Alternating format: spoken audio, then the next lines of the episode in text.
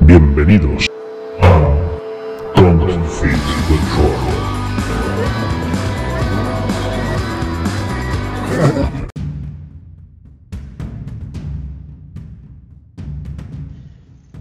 Bienvenidos un día más a Don't Fit the Troll. Estamos aquí en nuestro podcast más famoso del mundo mundial. Y hoy retomamos nuestra serie de programas dedicados a sagas de videojuegos. Y como habéis visto en el título, hoy vamos a hablar de una de las más míticas de los juegos de lucha, que es Mortal Kombat. Y para ello hemos traído a un experto en la materia, que es Javier Mena. ¿Qué tal, Javi? ¿Cómo estás? Hola Alfonso, ¿qué tal? Eh, buenas a todos chicos. Pues eh, nada, ahora que se acerca el lanzamiento de la nueva película de Mortal Kombat, yo creo que es eh, perfecto para hablar de, de, lo que ha supuesto Mortal Kombat en la historia de los videojuegos y en los juegos, no solo ya en los juegos de lucha, sino en, eh, pues eso, en el mundillo en general. Sí, porque además, eh, a día que estamos grabando esto, ha salido el tráiler hace dos, dos, días. Eso es. Y la verdad es que pinta muy bien la cosa. Por fin parece que se le va a hacer justicia a Mortal Kombat. No, no es porque fueran malas las pelis, ¿no? Las anteriores, sino sí, porque, bueno. Por, por, por, la crudeza ¿no? que se ha visto en el tráiler. Yo creo que, que claro, sí, la... ese puntito le faltaba ¿no? a, las, a las primeras a las primeras películas, sí. De hecho, una de las cosas de las que adolecía Mortal Kombat, la, la película clásica de 1995, fue que no, no, aparecían fatalities. Apenas, bueno, hubo una especie de fatality en la escena de la lucha de Sub-Zero y Scorpion y tal.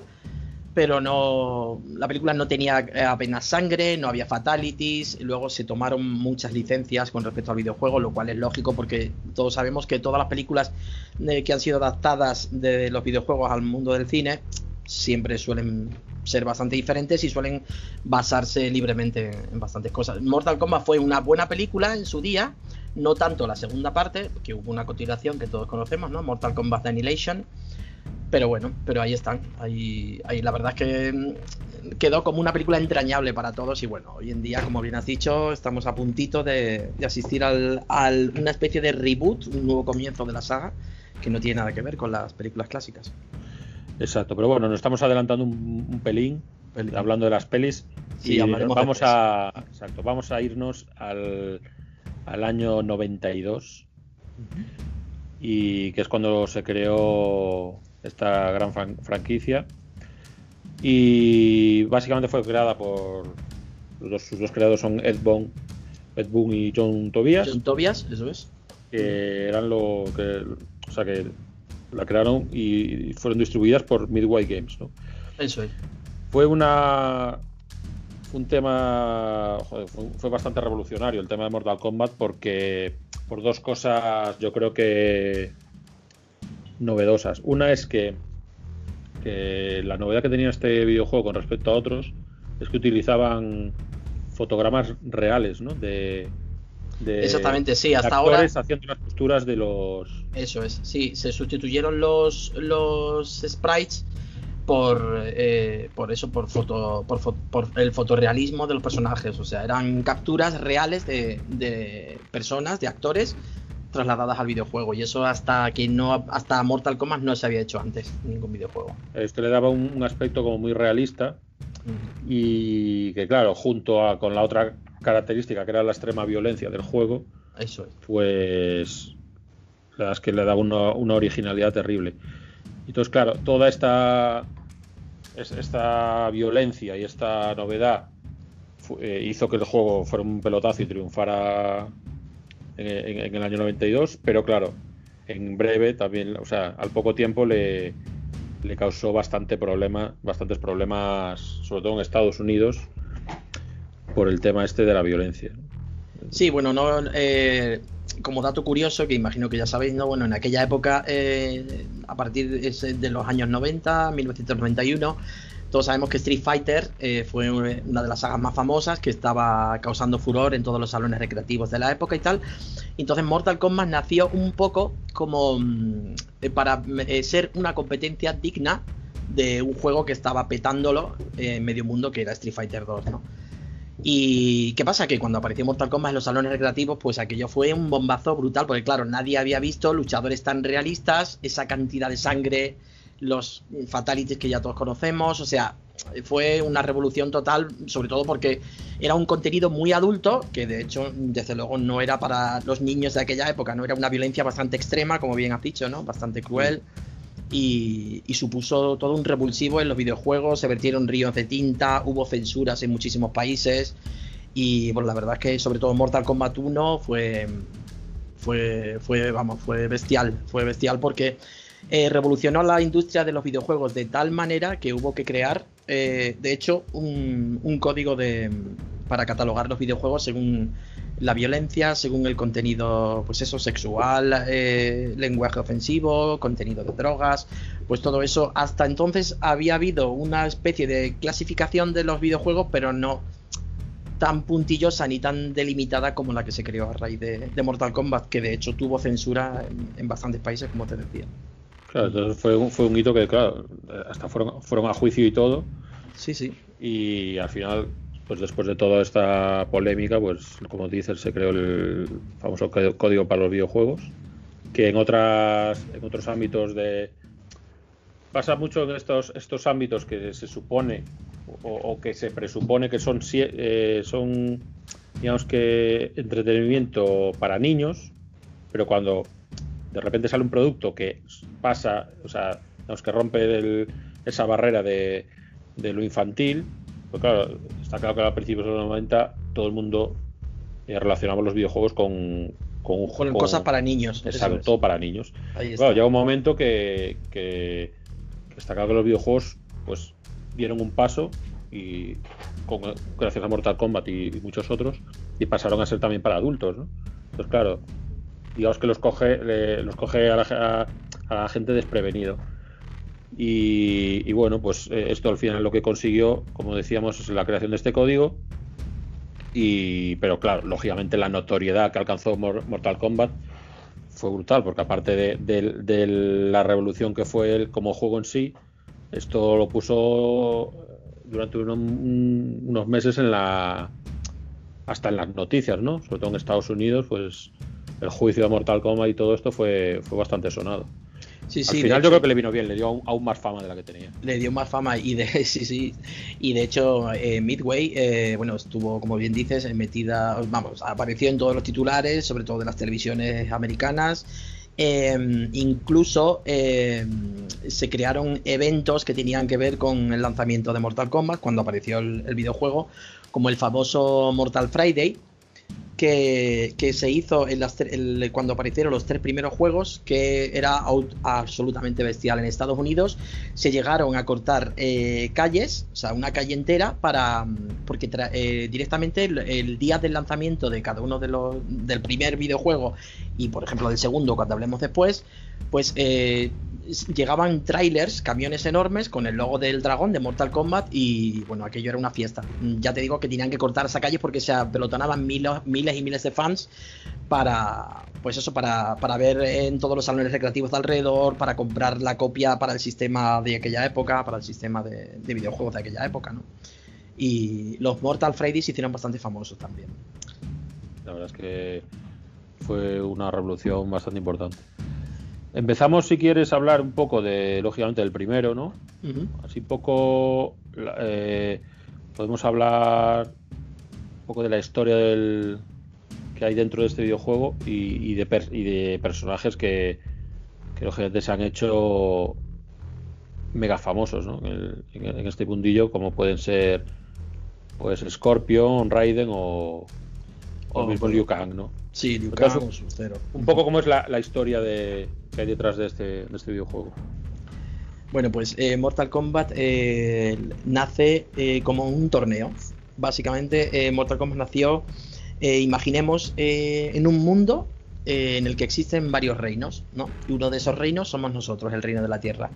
Existe un reino lejano que se llama Mundo Exterior, y que está gobernado eh, por un tirano, parecido a los tiranos que conocemos de, nuestra historia, y que en este caso es un tirano que se autoproclamó a sí mismo como emperador, que se llama llamado Shao Kahn.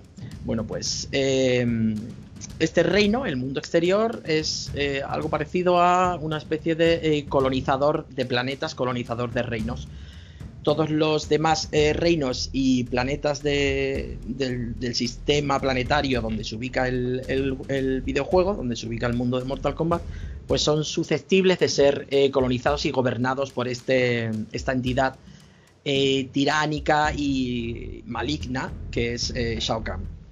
Shao Kahn tenía siempre una mano derecha que, bueno, lo conocemos todos, que es el hechicero Samsung. Samsung encarna eh, todo aquello encarna todo aquello que tememos, encarna el lado oscuro, el lado mm, siniestro y el lado sobre todo retorcido del, ser humano. Todos los sentimientos eh, más, eh, no sé cómo decirlo, más, más, pues son más, más oscuros, probablemente dicho, ¿no? del ser humano, como puede ser la avaricia, la crueldad, la falta de piedad todos esos sentimientos eh, los encarna a la perfección Samsung. De hecho, uno, eh, si todos conocemos a Shao Kahn porque es el emperador y es el iniciador del torneo, pero realmente el causante de todos los males de, Mortal Kombat y el causante de, todo lo que le ocurrió al reino de la tierra, pues ha sido y es siempre Samsung el hechicero Samsung. Entonces comienza siendo un torneo que, eh, que mm, Shao Kahn organiza haciendo uso de, este hechicero de Samsung. Samsung convoca a varios luchadores del Reino de la Tierra para, eh, para, eso, para celebrar un torneo entre varios reinos. Luego está, por ejemplo, el planeta Edenia, que es otro reino donde es parecido al, al reino de la Tierra, es un reino natural, lleno de naturaleza y de vegetación en el que existen eh, otras razas, como por ejemplo eh, la propia hija del emperador, que es eh, reina de, ese planeta, la famosa princesa Kitana, de la que hablaremos más adelante, ¿no? que es otro de los luchadores, la, la ninja de los abanicos. Mm. Y entonces, tanto el reino de Denia, el reino de la tierra, el mundo exterior, otro reino llamado Shokan, donde viven unas criaturas que son los Tarkata. Los Tarkata, eh, bueno, todos conocemos el, uno de los eh, luchadores más famosos dentro de la raza Tarkata, que es Baraka, el, bicho este mm. con las cuchillas. Pues eh, en sí, Mortal Kombat es un, un entramado de planetas y de reinos que compiten todos por la supremacía y sobre todo por, bueno, compita por la supremacía. Eh, Shao Kahn intenta gobernarles y los demás intentan eh, defenderse y, si ganan el torneo, pues lógicamente nadie les toca. Nadie les toca y se proclaman como vencedores. Y para ello deben ganar 10 torneos seguidos. ¿Vale? Mortal Kombat nos sitúa eh, después de haber ganado el mundo exterior nueve torneos. Entonces van a por el décimo y justo en ese momento cuando convocan lo que es el Mortal Kombat del primer videojuego digamos que al final están compitiendo por, por su autonomía, digamos, ¿no? Porque no eso les conquisten. Es. Eso es, por su libertad y por reivindicar, pues eso, que no dependen de ningún otro reino cuando está Shao Kahn y el mundo exterior, que es la amenaza constante de los demás reinos, ¿sabes? Utilizo la palabra reino porque en Mortal Kombat, eh, eh, curiosamente, siempre se le, se le denomina a los demás planetas y a los demás existen también otras dimensiones dentro de, por ejemplo, dentro del mundo exterior existe otra dimensión a la que se, accede a través de unos vórtices, varios hechiceros, de, hay varios cultos en el mundo exterior que invocan a dioses eh, oscuros y tal, y estos crean vórtices para acceder a otros planos, a otros planos de la realidad. ¿no? Por ejemplo, está el, hay un plano que se llama el plano Shokan, que es donde están las criaturas, de donde procede Goro, por ejemplo, y Quintaro, que mm. son los seres estos de cuatro brazos. Entonces, eh, el mundo exterior es, en esencia, es el, planeta, el reino por excelencia que, hace peligrar a todos los demás, ¿no? Que intenta conquistar, intenta tiranizar los demás reinos. Y comandados por eso, por Shao Kahn y Samsung. Bueno, pues así como personajes más míticos, ¿no? de los que podríamos hablar así un poco. Lógicamente están. Pues tenemos a Liu Kang. Liu Kang, ¿no? Que es el. Se podría decir como el monje, ¿no? Sí, Liu Kang sería, eso es, Liu Kang sería como el protagonista de, la mm. saga y luego tendríamos a Raiden, a Lord Raiden, que sería como el, mejor antagonista, ¿no? Sería, eh, Raiden es eh, lo que es Shao Kahn para el mundo exterior, es Raiden para el reino de la Tierra. Raiden ah. es el protector del reino de la Tierra. Es como una, especie de divinidad, ¿no? Ahí está. Raiden es eh, hijo, es, hijo de, un titán, de un, es como un dios hijo de, los titanes. Los titanes al principio de la creación de los reinos crearon todos estos reinos de los que hemos hablado antes, ¿no? De Denia, mundo exterior, el reino de la tierra, eh, pues eso. Entonces eh, crearon todos estos dioses, entre los cuales está Raiden, hay otros dioses como Shinnok, del que hablaremos más adelante también, Shao Kahn, que también realmente tiene, bueno, ahí se ha flirteado en, varios de los en varios de los juegos eh, durante los capítulos de la saga. En algunos se ha llegado a decir que Raiden es hermano de Shao Kahn, en otros se ha negado esa evidencia, en otros dicen que es eh, un pariente lejano de Shao Kahn. El caso es que Raiden y Shao Kahn de alguna forma están están emparentados de alguna forma.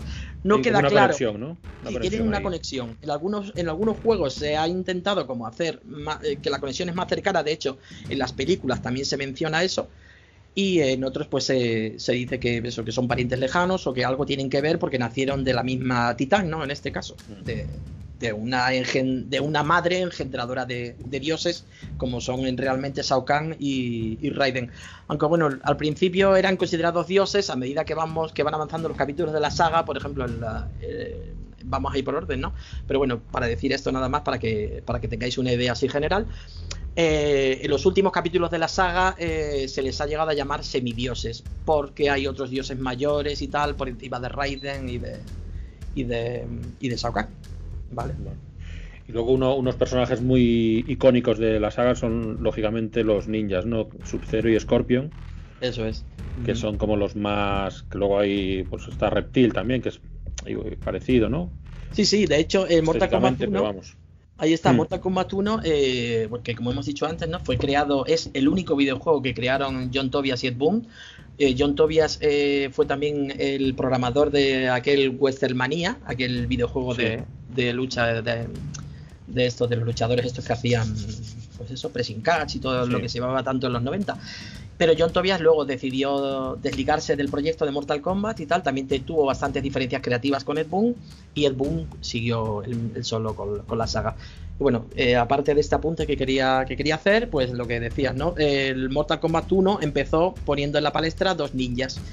Eh, que eran eh, Scorpion y Sub-Zero. El ninja amarillo, que es Scorpion, y el azul, ¿no? Que es Sub-Zero. Mm a raíz de, estos dos ninjas que se, hicieron muy, muy icónicos de la saga, eh, de hecho, es, curioso porque, bueno, todos los fans, los que somos super fan como yo, que yo llevo toda la vida con la saga, lógicamente, por eso estoy aquí también hoy hablando de, ello, pues sabemos que Ed Boon, precisamente, eh, su personaje favorito ha sido siempre Scorpion. Entonces, eh, ahí tenéis la respuesta de por qué tan, tantas partes de Mortal Kombat tienen siempre en la carátula a Scorpion en la portada de los videojuegos. Porque para, para Ed Boon, para su, para su creador, digamos, ¿no? Eh, Scorpion es como el personaje más, mimado y más querido. Bueno, y también en Estados Unidos, Scorpion es, es pues eso, una insignia. Es, más que un personaje de un videojuego. Es, pues la figura de Scorpion aparece en muchísima en ropa, en colecciones de ropa, en colecciones de objetos, en muchas cosas. En Estados Unidos, la locura por Mortal Kombat es todavía mayor que, que en Europa.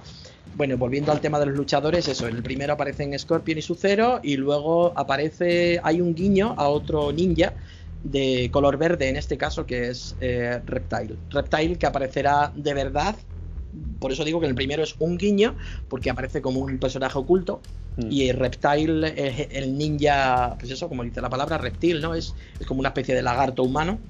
Aparece realmente en Mortal Kombat 2, en la segunda parte. Bueno, pues yo creo que sí, más o menos nos ha quedado así claro un poco el lore del, juego. Sí, exactamente. Entonces yo creo que podríamos ir hablando un poco de, los videojuegos cronológicamente y así la gente puede ir viendo cómo, cómo fue evolucionando la saga y, si hay alguno que en el que tú digas pues, que justo en ese eh, en este videojuego en concreto pues ha habido algún cambio así significativo pues pues lo vamos nombrando. Como decíamos, el Mortal Kombat fue, salió en el 92 y la plataforma eh, original, lógicamente, era arcade.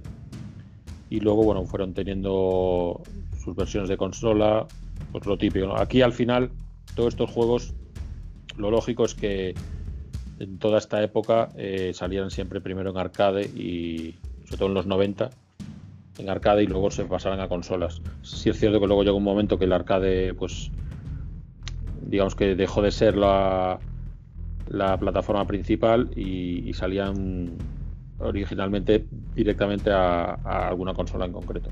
Pero bueno, aquí en el 92 salió el 1 y tal fue el éxito que en el año siguiente ya teníamos el Mortal Kombat 2, ¿no? En el 93. Sí, exactamente. El 1, eh, bueno, mencionar eso, que en el primero que causó sensación en todos los recreativos, en las máquinas arcade, ¿no? De la época. Eh, salió en las plataformas que existían en aquella época de consolas domésticas, que fueron, además que todos las recordaremos, los que tenemos, pues eso, entre 30 a 40 años. Eh, eh, de pequeños vivimos las consolas de 16 bits, que fueron la Super Nintendo y la Mega Drive, ¿no? Entonces, el Mortal Kombat 1 salió para, para estas dos consolas en aquella época. Luego, al año siguiente, como bien has dicho, salió Mortal Kombat 2, que fue realmente el que llevó a la gloria a la saga. ¿Por qué? Pues porque Mortal Kombat 1 fue impresionante en los salones recreativos, pero en, las consolas, a ver, evidentemente en aquella época pues nadie había visto algo así, en una consola que se veían solo gráficos tipo cartoon o gráficos eh, renderizados como otras sagas de videojuegos de la época, ¿no? Por ejemplo, la, aquella que conocemos toda la de Donkey Kong Country, ¿no? Que utilizaba gráficos pre-renderizados y tal. Pues, ¿qué pasa? Que estábamos acostumbrados a ese tipo de, de, gráficos más de dibujo animado y llegó Mortal Kombat y consiguió trasladar de forma bastante fiel los gráficos de la máquina arcade a la consola, a la Super Nintendo en este caso, y a la Mega Drive también. Pero eh, me acuerdo que en aquella época recuerdo bastante que hubo, había una especie de guerra entre las dos plataformas porque la Super Nintendo tenía algo más de potencia en el chipset gráfico que llevaba y podía emular bastante mejor los luchadores de Mortal Kombat. Mm. La Mega Drive quedaba un poquito más cutre. Bueno, luego la Mega Drive solucionó eso porque luego sacaron varias cosas para la Mega Drive. No sé si recordáis que luego salió el Vega CD y salieron como varias, eh, varias varios accesorios que potenciaban la, a la Mega Drive y ahí sí que pudieron sacar un Mortal Kombat mucho más decente. Sí, el Mortal Kombat 2, como decíamos, salió el año, el año siguiente, en el 93, y engrandeció a la saga y la llevó a la gloria. ¿Por qué? Pues porque Mortal Kombat 2 tenía todo lo que no tenía la primera, la primera parte. La primera parte tenía un plantel de 7 luchadores, que a ver, está bien, pero realmente eh, lo comparas con lo que estaba pegando en aquella época, que era el Street Fighter, que tenía el Street Fighter 2, porque el 1 sí que tenía pocos luchadores. El Street Fighter 1 tenía pues cuatro luchadores, si no me equivoco, pero luego. sobre todo que al, Street Fighter 2 luego empezaron a hacerle remozados. Eso es, y empezaron a añadir. añadían luchadores, luchadores y. Las últimas versiones de Street Fighter 2 pues eran inmensas. Claro, y sin embargo Mortal Kombat 1 salió y el plantel eran eso, eran siete. Eran Scorpion, Sub-Zero, Sonia, Liu Kang, Raiden y, y, no sé el otro que me falta y, Keino, eso, Keino, que es el, el eh, Keino es de la organización Black Dragon, es un luchador que es como una especie de macarra, bueno, ya lo conoceréis todos también, porque imagino que si estás escuchando este programa es porque te interesa mínimamente Mortal Kombat. Y bueno, Keino es el, eh, pertenece a una organización del mundo exterior llamada Black Dragon, que son, son como, es una banda callejera, que es como la, banda callejera más importante que se dedica pues a, extorsionar, a traficar, eh, lo que sería en nuestro en nuestro mundo, en el reino de la tierra, lo que sería parecido, pues eso, a, las, a, las, mafias italianas y demás. Pues algo así. Black Dragon en el universo Mortal Kombat es como, son como los reyes de la mafia. Y Keino es un presidiario, estuvo muchos años en la cárcel y Samsung lo conocía de hacer sus triquiñuelas con él y lo rescató para este torneo. Por eso aparece por eso aparece en el plantel de luchadores de Mortal Kombat 1.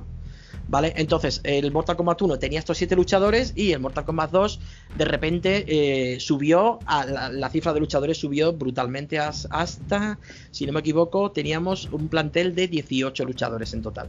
¿Vale? No, no está mal.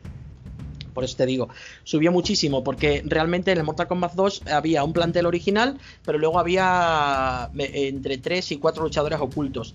Además, Mortal Kombat 2 eh, fue una revolución no solo ya por incorporar muchos más luchadores, sino porque introdujo un montón de novedades y de mejoras. Por ejemplo, introdujo, introdujo el sistema eh, llamado Combat Codes, los Combat Codes. Estos eran unos códigos que tú en la pantalla de carga, en la pantalla previa al combate, eh, aparecía en. Bueno, ya, ya sabéis que eh, aparece una pantalla cada vez que se enfrentaban, cada vez que ibas a competir con otro personaje, ¿no? Y aparecía el, eh, yo que sé, Raiden versus Sub-Zero. Pues justo mm. debajo, abajo en la pantalla, aparecía ahí una línea con unos códigos. Pues esos códigos tenías que darte prisa porque realmente tenías a lo mejor pues unos 15 segundos así, 15, 20 segundos para meter ahí códigos que, que en la época cuando salió Mortal Kombat 2 se publicaban en revistas, se publicaban pues en muchísimos medios. En todo lo que salía en televisiones, programas de televisión, todo eso, salían, eh, decían combat codes nuevos. eran códigos que alteraban las eh, circunstancias del juego. Desde poner la sangre de color verde hasta hacer que los personajes fueran en plan ralentizado, hasta mm, un nuevo escenario y, por supuesto, nuevos luchadores que estaban ocultos desde el inicio, ¿vale? Eh, ya no solo eso, sino que Mortal Kombat 2 además introdujo muchos más movimientos. Si antes no, no hemos hablado de que precisamente Mortal Kombat 1 pegó fuerte, sobre todo por eh, el conocido Fatality. El Fatality era eh, la innovación más grande que, se, que, se, que Mortal Kombat añadió y ofreció al mundo de los juegos de lucha. ¿Por qué? Pues porque hasta ahora todos los juegos de lucha, incluido el Street Fighter, cuando acababas con el rival, acababas con él y se acabó, ¿no? Pues Mortal Kombat fue, quiso ir más allá y llevarlo a una violencia más extrema ya que no solo acababas con la energía del rival y acababas con él, sino que luego, después de acabar con toda su energía, tenías que, por así decirlo, acabar con él realmente, realmente haciendo una ejecución que en, todos los casos era súper violenta, ¿no? extremadamente violenta, que son los conocidos fatalities, que consistían en, pues eso, un desmembramiento del torso, eh, cortarle la cabeza, eh, amputarle los brazos, pues mm, todas las salvajadas que se nos ocurran y que salieron en eso, que salió en el primer Mortal Kombat de una forma un poco más contenida, porque eran unos fatalities más sencillos, ¿no? Era pues eso, el de la cabeza, el de membrar el torso y tal, y que en el Mortal Kombat 2 adquirieron un protagonismo todavía mucho más grande. ¿Por qué? Pues porque en el Mortal Kombat 2, aparte de poder ejecutar un fatality al acabar con el adversario, podías hacer también eh, los nuevos movimientos conocidos como eh, Friendship, Babality y Brutality, ¿vale? El, Friendship era una forma eh, amistosa de, terminar el combate. En vez de hacerle nada, o sea, en vez de acabar con él ni nada, eh, acababas con el luchador porque evidentemente había ganado los dos rounds, ¿no? Los dos, los dos combates, pero no le, no le hacías nada malo, sino que era pues una especie de broma y tal, era algo amistoso. Por eso la palabra friendship. Y el Babality, pues era una, una locura que se le ocurrió a Ed Boon un día, por la tarde estaba con unos, además que eso lo leí yo en la época, que estaba en, con unos amigos que tenían unos bebés y tal, y estaban paseando a su bebé, ¿no? Los, amigos suyos, y a él se le ocurrió, pues ¿por qué no meter algo relacionado con los bebés en Mortal Kombat? Así de, tonto fue, y se le ocurrió convertir a los luchadores en bebés, y de ahí surgió el, movimiento Babality, que era ni más ni menos que hacer el convertir al personaje en un bebé, un recién nacido, que quedaba bastante gracioso, vamos. Y bueno, he mencionado antes el Brutality, pero no, el Brutality surgió en Mortal Kombat 3. Como te decía, eh, eh, fue toda una revolución en la, en la saga y el Mortal Kombat 2 sigue siendo a día de hoy el favorito de muchísimos fans, aparte de los nuevos que han salido. Eh, Mortal Kombat 2 es como fue como estará siempre en nuestra memoria y estará y será siempre quizá el más recordado y el más importante por eso, porque es lo que te digo, fue la perfección y fue el, completismo, fue completar y perfeccionar totalmente todo lo que, lo que no llegó el Mortal Kombat 1, ¿no? Porque fue el primer capítulo y ya sabemos que siempre la primera parte, pues, es la que expone el producto como tal y luego lo intenta perfeccionarlo en las secuelas, ¿no? Y es que Mortal Kombat 2 fue un nivel, de, un salto de calidad tan brutal que, por eso es lo que te decía, ¿no? Es que, es que fue ya un montón de escenarios, muchísimos más personajes, eh, códigos ocultos, eh, muchos más personajes extras, como te decía, eh, movimientos nuevos, magias a tutiplén. En el primero los personajes tenían uno o dos movimientos especiales. En este tenían cuatro, cinco, seis movimientos especiales cada personaje. Eh, que, era un incentivo más para dominar a cada luchador. ¿Sabes? Y en aquella época además era un trabajo de chino poder hacer los fatalities, poder hacer las magias y tal, porque tenías que aprender unas combinaciones que, bueno, que eran bastante complicadas. Yo me acuerdo de las tardes de torneos con mis amigos y con mis vecinos del barrio y tal, que eran increíbles, lo pasábamos genial. Mortal Kombat 2 fue, yo te digo que yo fue el, el juego, fue el capítulo de la saga podría decir que más tiempo disfruté que más tiempo he disfrutado y desde luego que más hondo caló, caló en mí y yo creo que en todos los fans. Vale, podemos pasar si quieres al 3. Pues vamos a seguir con Mortal Kombat 3, que salió en el 95. Y, y dinos, Javi, un poco qué novedades nos trae con respecto al anterior, este juego. Pues eh, básicamente Mortal Kombat 3, eh, como bien has dicho, ¿no? salió en el 95, eh, formó parte de la campaña de publicidad de la película que salió el 1 de diciembre de este mismo año, del 95. Y sobre todo como novedades, eh, Mortal Kombat 3 trajo eh, un montón de luchadores nuevos también. Ahí fue cuando metieron a varios de los luchadores que luego serían icónicos también en la saga. y eh, añadió un nuevo movimiento como es el Brutality. ¿Vale? Seguía con la misma estética gráfica, seguía con los gráficos fotorrealistas. Eh, y bueno, fue realmente este fue el último capítulo que utilizó este tipo de gráficos, puesto que ya en Mortal Kombat 4, que hablaremos ahora después, cambió radicalmente, cambió radicalmente el, sistema gráfico, ¿no? Entonces, en Mortal Kombat 3, eh, como te decía, introdujo varios personajes que luego fueron icónicos, como por ejemplo, mm, eh, por ejemplo a Sindel, la mujer del emperador Shao Kahn. Introdujo a Strike, que era una especie de policía de- del reino de la tierra. Introdujo a Cabal, introdujo a. a, em, bueno, ya teníamos un reptile mucho más elaborado y evolucionado que el reptile de Mortal Kombat 2. Eh, Samsung, por ejemplo, el, hechicero del mundo exterior, aquí aparece como totalmente rejuvenecido. Eh, Mm. Bueno, el- haciendo alusión al lore y tal, pues eh, Samsung eh, es como que utilizó un hechizo para rejuvenecer y volver atrás en el tiempo y tal. Y por eso aquí vemos a, a un Samsung bastante joven, eh, pleno de facultades y bastante diferente a la imagen del Samsung que había aparecido en Mortal Kombat 1 y, y 2. ¿vale? Eh, ¿Qué más? Pues eh, Mortal Kombat 3 eh, hubo bastantes escenarios. eh, también seguíamos con los Combat Codes, con los códigos estos que alteraban las condiciones de juego, muchos más Combat Codes. Y fue un. Mortal Kombat 3 fue famoso porque tuvo varias. Como va- varias actualizaciones, varias escisiones de- del título propiamente dicha, ¿no? Ya que luego, eh, después, a raíz de Mortal Kombat 3, eh, surgió em, Mortal Kombat Trilogy y también eh, Mortal Kombat y Ultimate. Mortal Kombat Trilogy era un título que reunía todos los luchadores de los tres primeros, que no, se- no se considera una nueva entrega como tal porque era una especie de refrito de los, de los tres Mm. primeros luchadores. Apareció en las plataformas de la época también, como la PlayStation 1, que acababa de salir hace hacía poco, y en la Nintendo 64. Y luego el Mortal Kombat Ultimate, eh, pues era lo que fue Mortal Kombat 3, pero fue una versión que salió para la Super Nintendo y la Mega Drive eh, con todos los luchadores también de, la- de las anteriores entregas. Y realmente, eh, novedades, eh, no introdujo nada específica- específicamente nuevo, aparte, como te he comentado, ¿no? de los Brutalities. El Brutality era un movimiento diferente al Fatality. El Brutality era una forma eh, contundente, muy contundente de acabar con el rival. Y es que consistía en una serie de golpes, de ejecutar una serie de golpes eh, rápidos para destrozar al rival. Básicamente era, era también eh, bastante violento y agresivo, como, bueno, como todo en Mortal Kombat, ¿no? Vaga la redundancia. Pero el Brutality era, era diferente a, al, no sé cómo decirlo, quizá la, la, esta creatividad macabra, ¿no? Y sádica que tienen los Fatalities. En el Brutality, el Brutality carecía de eso, ¿no? Era simplemente una sucesión de golpes y ya está, que acabas con el rival. Seguía manteniendo los Friendship y los Babalities y por supuesto los Fatalities, que, que bueno, y, y al igual que en Mortal Kombat 2 existían dos por luchador, aquí seguíamos teniendo dos Fatalities por luchador, lógicamente. Y bueno, fue, fue una entrega también muy famosa, como te decía, porque dio origen a varias, el Trilogy, Ultimate, y luego incluso una entrega que hubo también que se llamó Mortal Kombat Gold, que era como, era pues eso, otra, aglutinaba, era otra aglutinación de, de todos los luchadores, que esa sí que salió para, para consolas exclusivamente, no tuvo nada que ver con los arcades ni nada. Vale.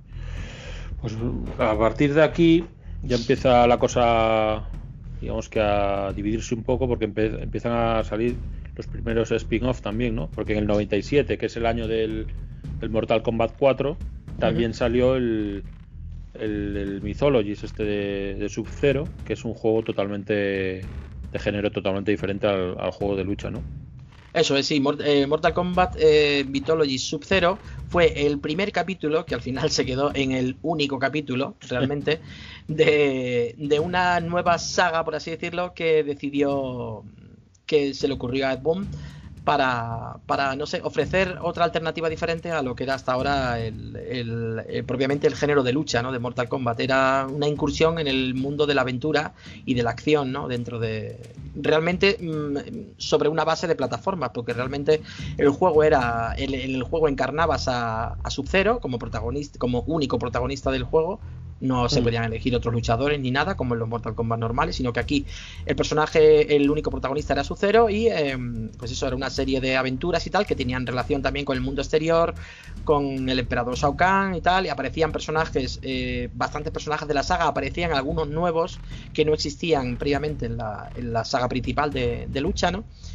Y, eso fue realmente su Zero Mythologies fue, fue un, un una extravagancia, digámoslo así, que pasó sin pena ni gloria. No destacó por nada en general. De hecho, eh, en su versión en PlayStation 1 salió para PlayStation 1 y Nintendo 64. Y en la versión de Nintendo 64 sí que estaba un poco mejor optimizada y mejor programada. ¿no? Pero la, la versión de PlayStation eh, adolecía de bastantes dificultades a la hora de controlar al personaje. La jugabilidad se, se, empaña, se empañaba bastante porque su cero, por ejemplo, no hacían los movimientos eran bastante toscos. Intentaron hacer un, un, un, personaje, un movimiento parecido a la saga de Prince of Persia, que si la, ya la conocemos sí, sí. todos, ¿no? La saga del príncipe que, ten, que se caracterizó en su día por tener unos movimientos también muy realistas a la hora en la anatomía del personaje, en la forma de moverse, pues aquí en Sucero Mythologies intentaron hacer algo parecido. En la anatomía de Sucero se movía de la forma más humana posible, pero claro, no se supo implementar bien eso en el videojuego y pues al final lastró el control muchísimo el, juego. Y luego aparte eh, era la sucesión de escenarios eran transcurrían casi todos en el mundo exterior y quedaba a veces un poco de cartón piedra porque eran escenarios como de un mundo, eh, pues esos lleno de elementos sobrenaturales como el mundo exterior, ¿no? En el que existen eh, hechiceros, demonios, eh, cultores, pues eso, bestias del más allá y de todo. Entonces eso quedaba un poco raro con ese, ese toque realista del personaje de Sucero y de otros luchadores que aparecían, pues eso, que mantenían el toque realista de, de, la saga hasta ahora, ¿no? Que además fue también, igual que Mortal Kombat 3, eh, Sucero Mythology fue también el último videojuego en tener ese toque realista, ¿no?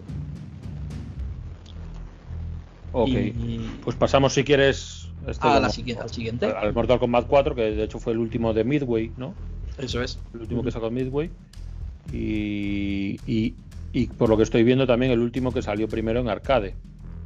Eso ya vinieron los 2000 y ya empezó las, las consolas empezaron a, a, a, dominar el mundo de los videojuegos. Cuéntanos un poco sobre Mortal Kombat 4. Bueno, pues eh, Mortal Kombat, para hablar de Mortal Kombat 4 eh, hace falta decir que, que, bueno, que quizá Mortal Kombat 3 fue el último Mortal Kombat eh, después de, de la tri prim trilogía principal, por así decirlo, en seguir el esquema clásico. Y el esquema clásico me refiero a la saga de videojuegos en 2D, con personajes enfrentados uno contra el otro, con gráficos fotorrealistas, con los con, pues con todo lo que conocíamos de, de, Mortal Kombat hasta ahora.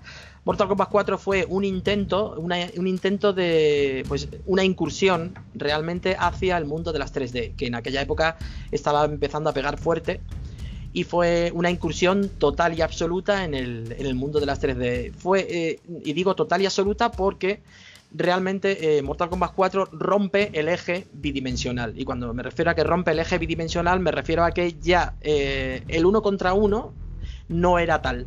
Es decir, sí, eh, tú luchabas contra otro personaje, pero no lo tenías siempre en tu perspectiva, sino que el escenario era totalmente en 3D y tú podías moverte saliéndote del eje del otro luchador. Entonces eso eh, provocó unos problemas de jugabilidad brutales que de hecho muchos jugadores, bueno, lo flipamos, yo lo flipé también en la época cuando salió y todos lo flipamos porque eh, este Mortal Kombat realmente fue una decepción total. Ya no solo porque rompió la jugabilidad tan adictiva y tan enfermiza, porque era una jugabilidad bestial, que de hecho Mortal Kombat hace famosa la saga por eso, porque los detalles estaban cuidados al máximo y porque la jugabilidad de todos los de las tres primeras partes que hemos, de las que hemos hablado hasta ahora, pues eran, era, eran extremas, no era una jugabilidad que te invitaba siempre a seguir y seguir y seguir combate tras combate. En Mortal Kombat 4 fue como eso, fue totalmente disruptivo en ese sentido, es decir, acabó con esa jugabilidad, nos ofrecía un entorno 3D, rompiendo el eje con el otro personaje y eh, cambiando totalmente la dinámica de los combates. Intentó ser un juego en 3D, pero no lo consiguió. ¿Por qué no lo consiguió? Pues usaron los polígonos para el sistema gráfico, pero los polígonos, el sistema de polígonos que usaron quedaba bastante cutre para la época. Y es que en esa época ya los juegos poligonales ofrecían una calidad superior a la que nos ofrecía Mortal Kombat 4. Entonces fue una especie de quiero y no puedo, ¿sabes? Este, este Mortal Kombat fue un voy a intentar hacer algo diferente, voy a dejar los gráficos fotorrealistas y vamos a intentar eh, meternos de lleno en el mundo del 3D, que es lo que se lleva ahora, que es la tendencia hablando como si estuviéramos en esa época, ¿no? En el año 97. Pero es lo que te decía, ¿no? Es, eh, fue una decepción y fue eh, casi, casi, casi que podemos decir, y bueno, y solo sabemos todos los fans, los seguidores de la saga, casi acabó eh, con la saga para siempre, este juego, porque fue un fracaso en ventas, fue, recibió críticas durísimas por parte de toda la comunidad, eh, solo tuvo un éxito discreto, discreto en los salones recreativos, porque era un Mortal Kombat más, pero ya no tenía esa jugabilidad ni tenía esa, esa atracción gráfica, puesto que era un juego poligonal más, como podía ser en aquella época, pues el Soul Calibur, el, el eh, pues cualquiera del Tekken, por ejemplo, el Virtua Fighter, que en aquella mm. época pues pegaban bastante. Entonces eso, eh, principalmente y además eh, curiosamente, porque realmente hasta, es, hasta el Mortal Kombat 4 no existían, eh, este juego donde más pegó fue en PC. Y es que hasta, hasta el Mortal Kombat 4 realmente los anteriores se idearon para consola. Otra cosa es que luego, por ejemplo, el Mortal Kombat 3 sí que tuvo una versión para PC y tal. Pero realmente Mortal Kombat, Mortal Kombat 4 eh, fue llevado principalmente al PC, más que a las consolas. aparte de las recreativas, lógicamente, ¿no? Luego sí que eh, y se hizo un port bastante malo, además, eh, hacia la PlayStation 1 y a la Nintendo 64. Pero podemos decir que donde más tuvo una pequeña fama, ¿no? Que ya te digo que no fue una fama como tal, sino que fue donde más se habló de él fue en el entorno del PC, de, los jugadores de PC. al final en PC tampoco tenía tanta competencia, ¿no? Pues no era habitual sacar juegos, de, lucha, para PC en aquella Eso época. Es. Eso es. Y entonces supongo que, pero vamos, está claro que le pasa un poco como en su día al, Street Fighter X, que también se la pegaron, pero bien, cuando hicieron ese primer Street Fighter en 3D, porque lógicamente lo que estaba de moda era Virtua Fighter y Tekken, que eran los dos grandes de aquella época, los dos grandes juegos de lucha poligonales y entonces al final todos son modas. Y mm, lo estoy viendo aquí que él eh, hubo otro, sí, aquí en, el listado que tengo. He, visto, eh, por curiosidad, me he puesto a ver los, gráficos del Mortal Kombat 4 y vamos. Mejor no. Los ves ahora, ¿verdad? Y bueno, es que te da, un bajón. te da un bajón brutal, sí, porque es que, mm, o sea, acostumbrados a la calidad que tenía y la definición de los personajes, este Mortal Kombat es que resultaba tosco, tosco a tope, porque los personajes perdían definición, los gráficos eh, eran polígonos, pero polígonos demasiado rectos, faltaban muchas texturas. O sea, era un, fue un juego como producido a medias, ¿sabes? Fue un experimento bastante extraño que no, por supuesto que no, no cuajó. Luego pasamos entonces al siguiente, que es también así una especie de rareza, ¿no? Que es el Mortal Kombat Special Forces, que es como otro spin-off, ¿no? Sí, bueno, sí, antes del Special Forces, eh, como hablé hace un rato cuando hablé de todos los refritos que hubo, el Mortal Kombat Gold, sí, ese fue, como, como dije antes, fue un título específico para la Dreamcast. Cuando en aquella época apareció la Dreamcast, la consola de, de Sega, eh, una de sus últimas consolas, si no me equivoco, o si no fue la última. Eh, sí. Que, eh, y en esta consola intentaron aportar algo de Mortal Kombat a, esta consola, ¿no? A este sistema que acababa de nacer. Y entonces hicieron este, este refrito que fue Mortal Kombat Gold, que aglutinaba todos los luchadores de las anteriores partes de Mortal Kombat. ¿Vale? Y bueno, sí, como, como bien has dicho, pues en el año 2000, que fue el año de, en el que la PlayStation estaba, en la PlayStation 1 estaba ya, ya habían pasado varios años de su lanzamiento, ¿no? Y la consola ya estaba experimentando juegos de, mucha calidad para la época. Fue cuando salió el Special Forces, que fue la el segundo Rara Avis tras su Zero Mythologies. ¿Vale? En este Special Forces, eh, los protagonistas eran eh, Sonia y, y Jax. Mm. ¿Vale? Fue un, un spin-off eh, centrado sobre todo en Jax, pero también bueno, salía Sonia y eh, también teníamos ahí como secundario a veces ayudándoles Johnny Cage. Era, eh, se centraba en, lo que en los últimos videojuegos le, han llamado precisamente así, Special Forces, que son las Special Forces, que son como el, el equipo mm, del reino de la tierra, de nuestro, de nuestro reino, que son como si fueran, pues eso, los un poco los buenos. Eh, encargados de, de velar por la seguridad de los demás, en plan, ya me entiendes, rollo policía, Sí. rollo protector, policía y, y tal. Y entonces eh, Sonia y Jax están en el mismo equipo. Johnny Cage eh, siempre tiene algo que ver con Sonia, entonces también les ayuda en esta entrega. Y bueno, fue otro intento de hacer otra cosa diferente, un juego de acción y de aventura, acción-aventura, que es lo que más se llevaba en esa época, basado en estos dos personajes. Que este sí pegó bastante más que, que el de Sucero. De hecho, de todos los spin-offs de la saga, Special Forces quizá fue el que más éxito tuvo, el que, el que más repercusión tuvo. Aparte es que los personajes de Sonia y de Jax han sido siempre personajes muy icónicos y muy queridos. ¿no? Y bueno, Bueno, y después entonces el siguiente, digamos que de peleas como tal, ya nos vamos al 2002, ¿no? Cuando salió el Deadly Alliance. Eso es. Sí, eh, bueno, tenemos que decir que eh, antes de hablar de Deadly Alliance, eh, tenemos que decir que en Mortal Kombat 4, eh, que como recordamos salió en el 97, si te fijas, han pasado 5 años hasta una nueva entrega. Mm. ¿Por qué pasa tanto tiempo? Porque aquí Midway abandona ya la saga de Mortal Kombat, ¿vale? Y eh, eh, de hecho, mm, incluso pensábamos que ya Mortal Kombat se había acabado, acabado Sí, después sí. del fracaso de, de Mortal Kombat 4. Entonces, eh, Mortal Kombat Deadly Alliance vino a resucitar ya en la PlayStation 2, en, el- en la nueva plataforma, eh, la saga Mortal Kombat. Y la verdad es que lo hizo bastante bien, ¿eh? lo hizo bastante bien, porque eh, fue lo que Mortal Kombat 4 no fue en su día, ¿sabes? Eh, fue una Mm. inclusión al género en 3D, pero eh, manteniendo el eje en, en escena. Es decir, el juego seguía con la base en dos dimensiones, era un juego en 12 como fueron los tres primeros Mortal Kombat, pero tenía eh, pues lo que conocemos hoy los juegos de lucha, ¿no? Como el Street Fighter V, los Mortal Kombat actuales, tenía ese pseudo 3D que embellece a los juegos de lucha de hoy en día, ¿no? Entonces, eh, podíamos ver en, en- en escena, pues, eh, personajes nuevos que aparecieron en el, Mortal Kombat Deadly Allia- Alliance, como puede ser, eh, como fue Cobra, como fue Aserram, eh, eh, por ejemplo, Havik, eh, también teníamos a Nitara, la vampira, un montón de personajes que aparecieron, que, que aparecieron nuevos. En este, quizá yo creo que Mortal Kombat Deadly Alliance fue el que más personajes nuevos introdujo en la saga, aparte, de, Mm. aparte del 3. Y entonces, eh, lo que te decía, apareció para PlayStation 2 y para la Xbox. Y, y luego también, eh, pues eso, eh, introdujo un sistema que por primera vez en la saga utilizaba, se, podía, se podían usar eh, armas para acabar con el, con el rival. A ver, en Mortal Kombat 4 también tenía eh, una forma de usar armas para atizar al rival, pero era bastante cutre, ¿sabes? Era un, como que cogías un arma que había en el escenario y podías dar con ella eh, atacar al rival y tal. Sin embargo, en el Deadly Alliance ya se implementó muy bi- bien, bien hecho, o sea, desde el principio, un, eh, un sistema de armas. Entonces el personaje tenía eh, un sistema de lucha normal y otro sistema que era manejando armas. Entonces tú podías, eh, tú podías enfrentarte al rival como tú quisieras, ¿sabes? O con el arma o, o dando de hostias.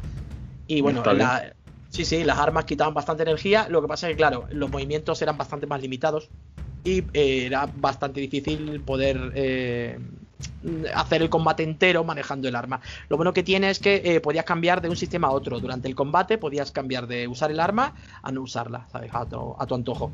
Luego, los fatalities eh, aquí se perfeccionaron también bastante. Eh, en este eliminaron, bueno, ya ocurrió también en el 4, eliminaron de raíz el Babality y todas estas historias. Y aquí en el Mortal Kombat Deadly Alliance solo teníamos los, los fatalities, ¿vale? Y bueno, fue la verdad es que fue un buen, un buen eh, recomienzo de la saga, en este caso, en, la, en una consola histórica, ¿no? Que fue la PlayStation 2. Luego estaba viendo aquí que hicieron una versión para Game Boy Advance, que como todo lo de la época, pues le- al cambiar tanto, pues le cambiaron el nombre, le llamaron Tournament Edition, Sí, Tournament Edition. Pero que realmente era lógicamente un juego diferente, ¿no? Porque al- aún no tenía nada que ver lo que podía mover PS, eh, la Play 2 con, con una Game Boy Advance. Claro, sí, adaptaron Pues- a una consola portátil el Mortal Exacto. Kombat. No es como ahora, ¿no? Que al final ya hay portátiles mucho más potentes, pero en aquella época pues era todo- juegos totalmente diferentes. porque realmente el, la continuación del, de este Deadly Alliance fue el Deception, ¿no? Eso es, la continuación. Sí, y, lo que te quería comentar, Deception, el Mortal Kombat Deception fue eh, lo que ocurrió, algo muy parecido a lo que ocurrió con el Mortal Kombat 2 respecto al, al Mortal Kombat 1. Mm. Mortal Kombat Deception vino a perfeccionar y ampliar de una forma soberbia todo lo que vimos en ese recomienzo que fue Mortal Kombat Deception. Eh, o sea, de Mortal Kombat The Alliance, perdón. Entonces, el Deception eh, nos trajo em, otro modo de lucha extra. Eh, fue el primer Mortal Kombat que se centró en varios modos de lucha, o sea, en que tú podías elegir dos modos diferentes de artes marciales y un modo de armas. Entonces aquí tenías, de, de, repente te encontrabas con que aparte de un montón de luchadores, te encontrabas con que cada luchador tenía tres maneras diferentes de luchar. Entonces tú tenías una, o sea, tenías una cantidad de combinaciones ahí brutal. Aparte de, los movimientos especiales que aquí estaban muy desarrollados, de los fatalities nuevos que eran mucho más creativos y mucho más currados. Mortal Kombat Inception fue una auténtica delicia y de hecho para mí es uno de los mejores Mortal Kombat de, bueno, de esa, de esa década, desde luego fue el mejor del 2000 a 2010. Deception es lo que te decía, perfeccionó totalmente, totalmente lo, visto en Mortal Kombat Deadly Alliance. Por supuesto, eh, Deadly Alliance remedió lo del Mortal Kombat 4, ¿no? Y el Deception fue como, pues eso, mm, engrandeció totalmente a, lo, que, lo que vimos en el Mortal Kombat 5, ¿no? Que fue en el, Deadly Alliance. Y ya te digo que es recordado, uno de los más recordados, el Deception también por los fans, porque fue una entrega brillante por todos lados, vamos. Los movimientos eran brillantes, los personajes que introdujeron nuevos eran brutales. Y no solo eso, sino que eh, continuaba, que no, hemos, eh, que no hemos hablado antes de eso, en el Deadly Alliance se introdujeron varios modos de juego nuevos eh, que vinieron para quedarse, como fueron el modo cripta y el modo de aventura, el modo historia.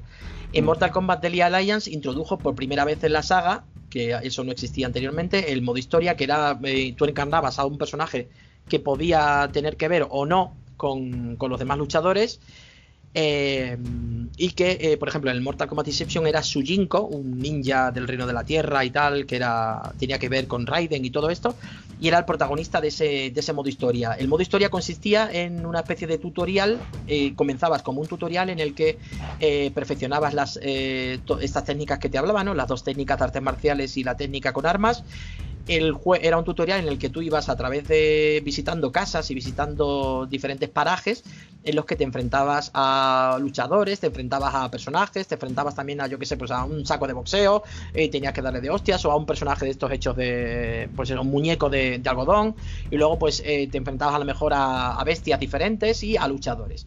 Entonces, a través de, eso ibas aprendiendo al principio, en el tutorial ibas aprendiendo todos los movimientos, ibas perfeccionándolos porque tenías que ejecutarlos bien. El juego te decía la combinación de que tenías que hacer con tu, con tu mando de control, ¿no? Para hacer los movimientos.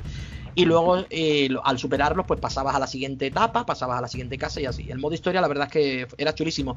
Y a raíz, y, no solo eso, sino que el modo historia lo que hacía era, por primera vez en la saga, eh, introducirte de lleno en el lore de Mortal Kombat, en el lore de los dioses soberanos, del, del enfrentamiento de Shao Kahn, del resurgimiento de, Shinnok, por ejemplo, del dios caído, y, y todo esto, porque por ejemplo, en Mortal Kombat 4, dos personajes que no hemos mencionado que eran básicos eh, fueron Shinnok, el dios caído, y Quan Chi, un hechicero del mundo exterior, ¿no? Que en estos, tanto en el Deadly Alliance como en el Deception, sí que tienen, tienen mucho que ver, ¿no? En los, en los sucesivos.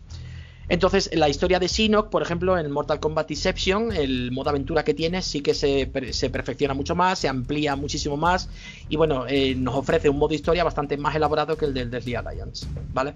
Aparte del modo historia, eh, que también se inició en el Deadly Alliance, Mortal Kombat Deception nos ofrece también de nuevo el modo cripta. El modo cripta no es ni más ni menos que una especie de juego aparte que sería el equivalente a los combat codes que comentamos que tenían los primeros Mortal Kombat, lo de los códigos secretos y tal. Pues este, este modo cripta lo que hacía es que aglutinaba todos los secretos del juego en un juego aparte. Un juego que tú eh, eh, veías desde la, desde la perspectiva de primera persona y tú ibas, eh, pues no me acuerdo ahora mismo de cómo era el Deception, pero vamos, todos tenían una temática parecida, que era como un cementerio, un, campo, pues total, una tierra baldía, totalmente siniestro, de noche y tal. Y, había, por ejemplo, en el Deception, si no me equivoco, era pues un cementerio, era, mm, como te decía, un, eran como las dependencias de las catacumbas, luego era como hmm. unos sitios de tortura, y en, todos estos escenarios, pues eh, había un montón de, de tumbas y de personajes que te ofrecían desbloqueos, ¿vale? El juego implementó un sistema de monedas eh, que tú conseguías a través de ganar combates y a través de, realizar pues cosas en el modo historia. Ibas consiguiendo monedas y, tal. Y, este, estas monedas te servían luego para ir al modo de la cripta y desbloquear los secretos. Y ahí, es como te decía, había skins nuevas, había personajes nuevos, había pues mm, desde bocetos de diseño del juego hasta vídeos, incluso vídeos, ¿eh? De a lo mejor del cómo se hizo el juego, partes de la banda sonora, había un montonazo de cosas ahí eh, que bueno, que evidentemente a todos los fans nos flipaban, ¿no? Entonces, porque si una cosa ha caracterizado siempre a la saga de Mortal Kombat mm, con respecto a todas las demás sagas de juegos de lucha y que yo siempre he dicho a todo el mundo y a toda la gente que conozco, es la cantidad enorme de secretos que tiene cada juego. Porque tú Mortal Kombat lo ves, pero es que Mortal Kombat no es lo que ves nada más poner el juego. Es que Mortal Kombat es eh, un juego que tú empiezas a conocer a medida que, que pasas muchas horas y muchas horas y vas desentrañando cada vez más todo lo que tiene. Es como que cuando tú pones un juego de Mortal Kombat descubres el 20% y solo descubrirás el 100% si juegas mucho y mucho y mucho, porque tienes mm. muchísimas cosas que, descubrir. Es como que te ofrecen el juego, pero con, es como que el juego está pelado y para poder disfrutarlo de verdad tienes que desbloquear pues todo lo que te estoy diciendo, todo lo que hay en la cripta, luchadores, escenarios, mogollón de cosas que no puedes disfrutar desde el principio, ¿no? Es un incentivo que siempre han siempre ha tenido la saga de, Dead Boom, ¿no? Para, para que juegues horas y horas al juego y para que hagas desafíos. Para que le des al vicio bien. Eso es. Entonces siempre ha sido un incentivo bueno. Bueno, este Deception tuvo también una versión portátil para PSP que se llamó Unchained, que, que, salió dos años después, pues entiendo que sería justo cuando estaba ahí la PSP eh, a tope. sí. Exacto. Y también nombramos así un poco por encima que en el año anterior, en el 2005, salió el, este Shaolin Monks, que es otro spin-off de estos rarunos. De los rarunos. que, es exactamente este juego. Pues Shaolin Monks fue, sería el tercer spin-off. Si ya hemos visto antes eh, su Zero Mythologies y Special Forces, Shaolin Monks fue eh, el spin-off que le tocaba a esta generación. Igual que los otros les había tocado a generaciones anteriores de consolas, pues está la PlayStation 2, eh, le tocó el Shaolin Monks, que también salió para Xbox, por supuesto. Y fue un juego de, acción y aventuras em, realmente al estilo beaten up, al estilo antiguo, como una perspectiva en 2D, ¿sabes? O sea, el escenario era en 3D, podías subir y bajar un poquito pero básicamente el juego era un beaten up al estilo clásico en el que tú avanzabas por el escenario y ibas enfrentándote a pues eso, enemigos, luchadores, bichos de todo tipo y pues todos los peligros del mundo exterior. Estaba protagonizado por Liu Kang y Kung Lao, que son los dos los dos representantes más importantes del Reino de la Tierra y la verdad es que Solid Monk sí sí que tuvo más repercusión más repercusión quizá que, que el Sucero Mythology, sí, bueno, más o menos como el Special Forces. Fue bastante famoso la PlayStation 2, se vendió bastante bien también, desde luego no tanto como los Mortal Kombat, porque bueno, realmente estos juegos eh, eran, no sé si llamarlo un capricho o un o una forma de expresar eh, la creatividad de otra forma de Dead Boom, ¿sabes? De, de los productores y de los, de los creativos, diseñadores de Mortal Kombat y tal. Era pues una forma de intentar, pues eso, hacer una incursión en otro género y permitirse pues el lujo de eso, de cambiar de estilo, de cambiar de género y de cambiar totalmente el sistema. Ya te digo que nunca fueron juegos que vendieron tanto como la saga original, como la saga principal, ¿no? De lucha, pero bueno, ahí están, ahí están. Y la verdad es que quedaron, quedó resultón, ¿eh? El Shaolin Monks quedó simpático, yo lo tengo, por supuesto, como los tengo todos. Y, me acuerdo de, cuando jugué al Shaolin Monks y, bueno, está bastante chulo, la verdad, el juego, ¿no? No está mal. Eh, no era muy largo, además. Si jugaba, tampoco la dificultad tampoco era muy difícil. O sea, te la acababas en. Si querías, te ponías y en una tarde te lo podías acabar en un rato. O sea que. Pero estaba bien, está bastante bien. Bueno, pues pasamos entonces al. Nos vamos ya al 2006. Eso es fecha en el que salió la secuela del Deception, que fue el Armageddon, ¿no? Eso es, Armageddon. Ahí está. Para PS2 y Xbox. Sí, pues eh, el Armageddon fue. Eh, es que te, lo- te podría decir muchas cosas de Armageddon, pero lo podemos resumir en, en que fue realmente el título final por aquellos tiempos. Fue el, último, el último capítulo que pretendía cerrar eh, todo lo que habíamos visto hasta ahora en, Mortal Kombat, en toda la franquicia. Armageddon nos situaba en. Me refiero en, en en cuanto al lore, nos situaba en un mundo al borde del apocalipsis, en el que es como que eh, Quan Chi se había apoderado del medallón. eh, bueno, no he hablado del medallón. El medallón es un objeto icónico en la saga de Mortal Kombat que es. eh, es un objeto que pertenecía al dios Kaido Shinnok y que eh, supuestamente el que obtenga el poder de ese medallón, o sea, el que obtenga el medallón, puede atravesar los reinos eh, sin problema ninguno, o sea, voluntad, ¿sabes? Entonces Sí. puedes eh, crear portales para atravesar un reino al otro, incluso se dice que el poder de, de este medallón, ¿no? De, que, que realmente el medallón fue un objeto que ideó eh, Quan Chi, el hechicero, también, que es otro hechicero como Samsung, ¿no? Eh, Quan Chi también era uno de los lugartenientes que, como recordamos, apareció en Mortal Kombat 4 y que no se le volvió a ver hasta, hasta el Mortal Kombat Armageddon. O sea, Armageddon, hasta el Deception. Luego vuelve a aparecer en Armageddon porque en Armageddon aparecen todos, absolutamente todos los personajes, los lugartenientes, todos. Es eh, un plantel de luchadores, yo no me acuerdo si eran 52 o 56, o sea, era una bestialidad. Eh, hicieron una especie de batiburrillo de personajes para mm, es mm, como dar por finiquitada la saga que es como que, ellos veían que, mm, que ahí había que hacer algún punto de, incisión. Porque la saga ya no daba para más la historia y el lore de Mortal Kombat se había explotado hasta niveles ya estratosféricos entonces, eh, eh, los reinos eh, estaban en lucha unos con otros. El medallón había provocado que, que Shao Kahn viajara al reino de la tierra y la invadiera libremente. Samsung se intentó apoderar del medallón y destruyó a Quan Chi. Supuestamente había colaborado con el, con el otro hechicero también. Entonces, al final, Raiden tuvo que tomar una decisión y para impedir la extinción, cosa que al final no pudo impedir pues eh, intervino él, intervino eh, haciendo un, reinicio, ¿sabes? Tuvo que, al final de Mortal Kombat Armageddon, eh, Raiden tiene que, hacer algo para salvar eh, todo lo que ocurría, ¿no? Y lo que ocurría no era ni más ni menos que la muerte de todos los luchadores. El fin total de, del reino de la tierra, de todos los campeones de Mortal Kombat y de, bueno, incluidos los del mundo exterior. Es que aquí es como que se acaba todo, ¿sabes?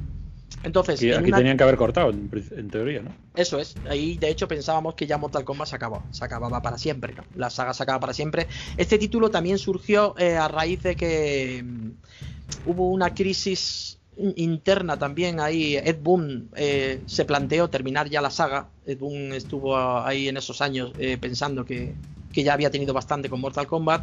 La productora también pensó que, que, Mortal Kombat ya no daba más, que ya habían sido muchos capítulos, habían sido ya muchos juegos y que, bueno, siete juegos eh, más todos los demás, eh, pues ya era suficiente, ¿no? Entonces eh, intentaron hacer un final digno, pero claro, eso es lo que pensamos nosotros en principio.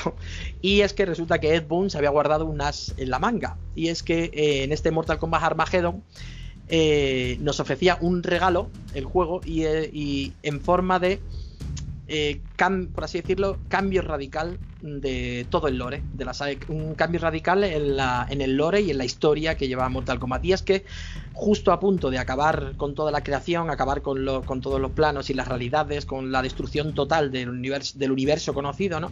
Eh, Raiden, eh, ayudado por Invoca, vamos, va a hablar con los dioses soberanos y le ofrece la oportunidad de, de un reset, de pulsar como, como, si pulsáramos un botón, ¿no? Para mm. hacer un reinicio en el tiempo. Es como que Raiden eh, ve toda la muerte y la destrucción causada y en un atisbo justo antes de desaparecer con la oscuridad y la, y la, nada, ¿no? Y el vacío, puesto que todos los reinos iban a asumirse, iban a desaparecer y a quedar solo el vacío, ¿sabes? Los titanes hubieran visto la creación, pues eso, que totalmente extinguida. Entonces Raiden en ese momento, con la ayuda de los dioses soberanos, eh, pues eh, produce un reinicio sin que nadie lo supiera. ¿eh? Él iba a ser el único consciente de todo lo que había, de todo lo que había vivido. Es decir, Raiden era el único que iba a saber que realmente la humanidad, el mundo exterior, todos los reinos estuvieron a punto de, de extinguirse, ¿sabes? Para siempre. Entonces, cuando vuelve, cuando produce, cuando ejecuta ese reset, es como que el tiempo vuelve hacia atrás y se produce y se, y se le da una nueva oportunidad a, Mortal Kombat, se le da una nueva oportunidad al Reino de la Tierra, al mundo exterior, de poder eh, enmendar todo lo que todo lo, todo lo que se hizo, ¿no? Pero claro, es lo que te digo, el único consciente de eso fue Raiden. Ni Shao Kahn, ni Samsung, ni ninguno de los demás luchadores sabía realmente lo que había ocurrido, ¿no? Porque simplemente volvieron atrás en el tiempo y eh, lo sitúa otra vez en toda la guerra que había entre reinos en aquel momento, ¿sabes? y esto dio la oportunidad de hacer como el reboot, ¿no? Eso es. decir, que es lo que se hizo en el 2011 con, Mortal Kombat. Ahí está. Antes de 2011, como ya sabes, hubo un flirteo con otras, con otro, otra franquicia, por así decirlo, ¿no? Que fue el mundo de los cómics. Eso es, de DC que bueno, fue los más fans de la saga, eh, nunca le hemos considerado un juego propiamente dicho, y yo te, lo digo desde la perspectiva de fan y de toda la gente que conozco, ¿no? que, que seguidora, es forma parte de la saga, pero a la vez no. ¿Por qué a la vez no? Pues porque decidieron meter un personaje superhéroes del mundo de los cómics que realmente no tiene nada que ver con Mortal Kombat. Fue, quedó un, fue un experimento que quedó, pues sí, se resultó y tal, pero vamos que, ya te digo, no, no venía a cuento pues mezclar superhéroes como yo que sé Batman, Superman y no sé qué. Sí, sí, no digamos que no es, no es, parte del canon, pero bueno, claro, como, como una rareza. Como una rareza, eso es. Eh, fue gracioso, fue vendió, en su época vendió también, no vendió, o sea, no vendió mal el juego, sobre todo imagino que animado por los seguidores de DC y de poder eh, enfrentarse, o sea, poder estar en una saga tan famosa ya por aquellos tiempos como Mortal Kombat, ¿no? Y de, y de usar a, Superman y usar a Batman y a todos los personajes de, de DC pero es lo que te digo, eh, perdió radicalmente eh, la esencia porque el lore de Mortal Kombat ahí ya, pues ya, o sea, este juego ya no siguió ni la historia de Mortal Kombat ni nada. Fue como un crossover que hicieron con el mundillo este, pero no seguía el lore ni seguía para nada el, universo de Mortal Kombat, ¿no? Entonces el universo de Mortal Kombat se quedó en Armageddon, en el anterior. Claro. ¿Sabes? Entonces, eh, un salto, damos un salto de 5 años. Digamos que en el desde el último como tal y nos vamos a, como decíamos, a 2011 con este reboot para PS3 y 360, que fue Mortal, Mortal, Kombat a secas. O sea, le llamaron como el primero, ¿no? Sí, le llamaron como el primero y aquí fue ocurrió un hecho importantísimo en, en, el mundo de Mortal Kombat, ¿no? Y en el, y en el mundo de, la, de los videojuegos de, en general, que fue la creación del estudio NetherRealm, NetherRealm Studios, por parte de Dead Boom. ¿Vale? Ed Boon decidió fundar Mm, de una vez por todas su propio estudio de videojuegos. Hasta ahora había trabajado para Midway, había trabajado para otros estudios, pero aquí ya decidió que, ya era hora de crear un sello propio, ¿no? Un estudio para producir ya no solo Mortal Kombat, sino, por ejemplo, em, otros videojuegos de lucha, em, ¿cómo se llama este de los superhéroes? Que no me. El Injustice, eso. Pues eh, también sacó el Injustice, que precisamente eh, vino un poco motivado por la experiencia que tuvo con el Mortal Kombat vs. CC.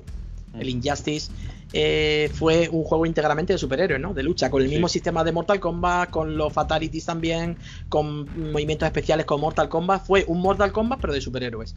Entonces, eh, a través de la creación de NetherRealm, pues eh, el cambio fue brutal. ¿Por qué fue brutal? Pues porque Boom ya llevaba las riendas totalmente de sus nuevas producciones y ya decidía qué incluir, qué no incluir y a partir de este Mortal Kombat eh, se le hizo muchísimo más caso a los fans, a la comunidad, el feedback fue brutal. Entonces, antes de 2011, Boom fue... Mm, estuvo hablando con los fans, estuvo recibiendo mucho feedback durante todos esos años de eh, qué hacer en un futuro si la saga volvía de nuevo, ¿no?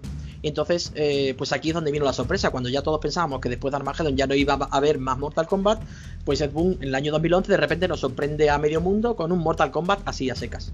¿Por qué era Mortal Kombat a secas? Porque era un reinicio de la saga. Mortal Kombat volvía, eh, históricamente hablando, ¿no? O en el, hablando en mm. el lore, en la mitología, volvía a lo que ocurrió en los tres primeros Mortal Kombat.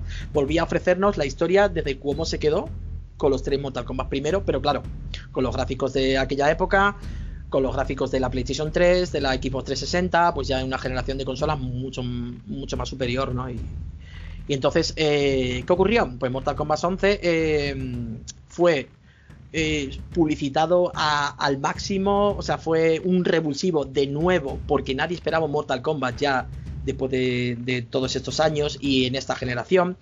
Y em, con ese sello nuevo, además, el que si recordamos todos, el sello, o sea, el estudio NetherRealm, el, el logotipo que tiene es Scorpion. Entonces, eh, al ver a Scorpion en un, en un logotipo comercial, ya directamente fue pues como algo totalmente innovador porque era como ya el sello de Boom y de Mortal Kombat produciendo juegos, ¿sabes? Entonces, eh, bueno, este Mortal Kombat nos trajo bastantes novedades eh, que ya estas sí que forman parte a día de hoy de los de los, de los últimos títulos de la saga, ¿no? De hecho, podemos decir que eh, el último Mortal Kombat, y bueno, Mortal Kombat 9, 10 y 11, eh, serían eh, los tiene los tres una continuidad y un mismo y un mismo eje tanto argumental como estilístico de diseño todo es decir eh, supo emprender un nuevo camino con Mortal Kombat en el año 2011 que ha seguido continuando y ampliando hasta hoy en día ¿no? este Mortal Kombat nuevo introdujo de nuevo eh, los gráficos y el sistema de juego que habíamos visto en Deception, en Mortal Kombat Deception, pero con muchas novedades, ¿sabes? Eh, con el sistema de monedas y ya no solo este sistema que hemos hablado antes de conseguir monedas para desbloquear, sino que introdujo una serie de recursos aparte de las monedas que tienes que conseguir para poder hacer desbloquear cosas en la cripta, en el modo de la cripta. Por supuesto, traía también un modo de aventura que era mucho más elaborado y tal, y estaba muy bien. Introdujo también algunos nuevos personajes. De hecho, todos los capítulos de Mortal Kombat siempre han introducido personajes nuevos. Y, bueno, fue, fue la verdad que un, un hit, eh, un hit de ventas, vendió muchísimos, tuvo una edición coleccionista que yo, que yo tengo, por supuesto, que venía con una figura, venía con un libro de ilustraciones y, la verdad es que estuvo genial. De hecho, fue el primer Mortal Kombat que trajo edición coleccionista. Hasta entonces los, anteriores habían salido en una edición normal. ¿Vale? Y luego, en el, un año después salió una Complete Edition, ¿no? De ese mismo juego. Digamos que entiendo que ya empieza aquí a... Sí, la Complete Edition... Como una actualización, ¿no? Claro, la Complete Edition eh, fue por lo siguiente: el Mortal Kombat 9, eh, el de 2011, que fue realmente el, número 9, ¿no?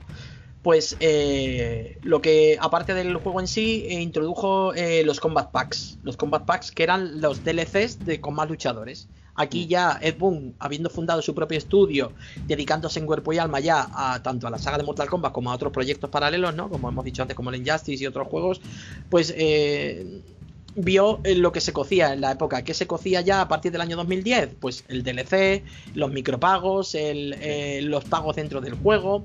Entonces él, evidentemente, no pues que decidió sumarse a este rollo. Y claro, Mortal Kombat era un filón perfecto para eso. ¿Por qué? Pues porque era, era una buena estrategia crear nuevos packs de luchadores tú diseñabas el juego desde el principio con un plan de luchadores, con un roster inicial y luego ibas a, sacando más luchadores. Pero no solo eso, sino que encima Boom aquí decidió crear algo nuevo y fue eh, que fue todo, la verdad es que fue muy bien recibido por los fans. Y eh, se trataba de incluir licencias cinematográficas, como por ejemplo en este Mortal Kombat 9 eh, tenemos a Freddy Krueger, y tenemos también a, Jason de Viernes 13. Mm. Entonces, eh, a varios luchadores. Luego en el Mortal Kombat siguiente metió a Leatherface, a Alien. Eh, aquí, eh, eh, NetherRealms Studios, ¿no? la productora de Dead Moon, decidió usar licencias cinematográficas también en su saga.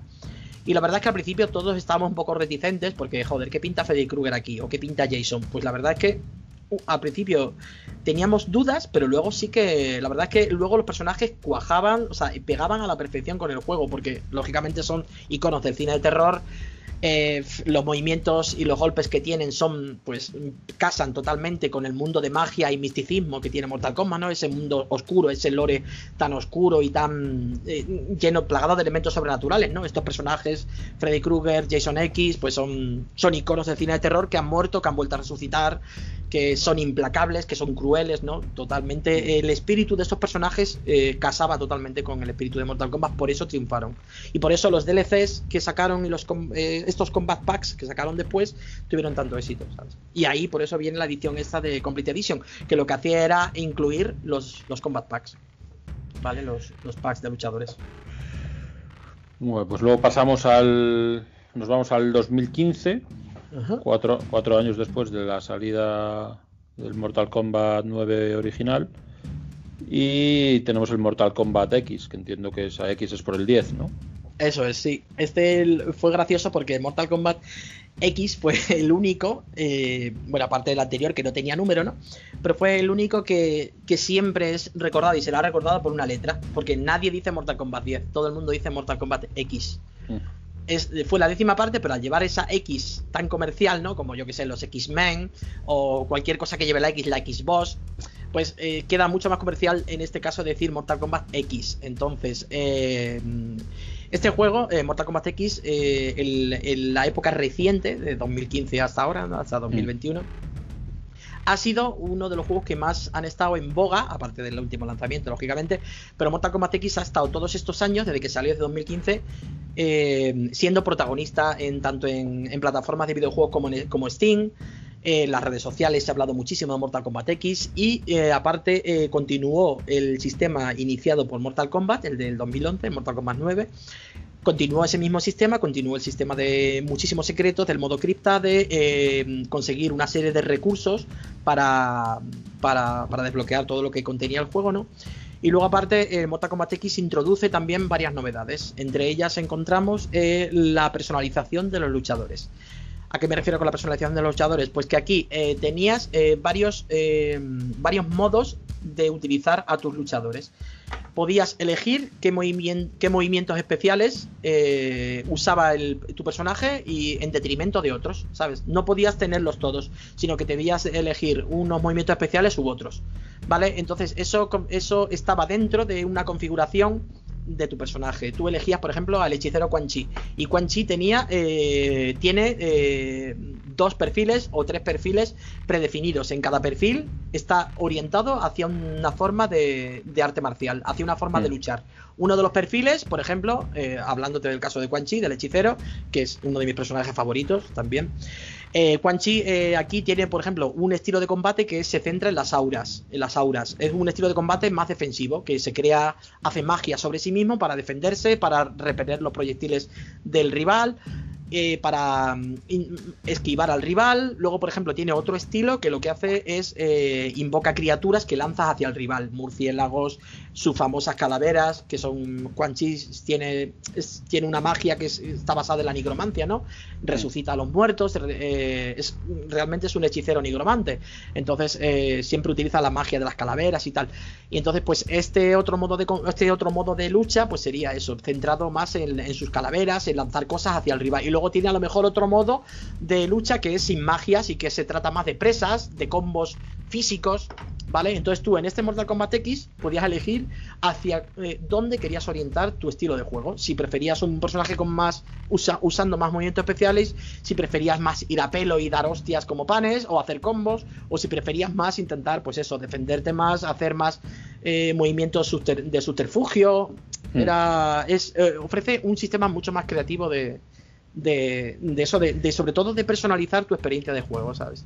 De personalizar eh, cómo vas a, enfrentarte a cada rival. Eso, eso la verdad es que, que triunfó, triunfó totalmente en el Mortal Kombat X. y este Mortal Kombat X, como parece que ya es habitual, tuvo una segunda versión al año siguiente. Eso digamos que es el XL, mm. que es la edición completa, con, entiendo que con todos los DLCs y todo esto, ¿no? Sí, el Mortal Kombat X tuvo también dos combat packs y cada uno con tres luchadores diferentes. Sacaron a Triborg, sacaron a Alien también, a Depredador. O sea, como veis, fueron todos iconos muy conocidos del mundo del cine, casi siempre dentro del cine de terror y tal, y del cine de ciencia ficción. Y, y bueno, por esos combat packs tenías que pagar, lógicamente, si habías querido el Mortal Kombat X. Y luego sacó la edición, como siempre, como ocurre con todos los juegos de lucha, ¿no? La edición mm. XL fue eso, aglutinando los combat packs y algún añadido extra. Por ejemplo, en el original podías usar a, a Shao Kahn también, si no me equivoco, a través de un, o sea, un código que te venía en la caja te daba acceso al personaje de Shao Kahn que no venía incluido de forma en, el juego básico. Y en este combat, en este Mortal Kombat XL sí que te viene. Aparte de los combat packs, los paquetes de skins. Aquí ya, eh, en el, combat, el Mortal Kombat X, aquí ya NetherRealm Studios ya como que tiró la casa por la ventana y dijo, vamos a ofrecer ya mm, un montón de, de atractivos y la verdad es que ya aquí los atractivos fueran, o sea, inacabables, incesantes, o sea, es que ya tenías eh, skins por todos lados, personajes nuevos que salían, algún personaje que podías desbloquear, eh, un montón de cosas eh, desbloqueables de la banda sonora, vídeos, golpes nuevos, o sea, es que ya se convirtió en un el universo tan enorme y tan amplio que es hoy en día cada juego de Mortal Kombat, que vino ya totalmente completado lo que vamos a ver ahora. Pues sí, porque el último, que es el 11, ¿no? Sí. Mortal Kombat 11, que la verdad es que salió hace nada, el 2019.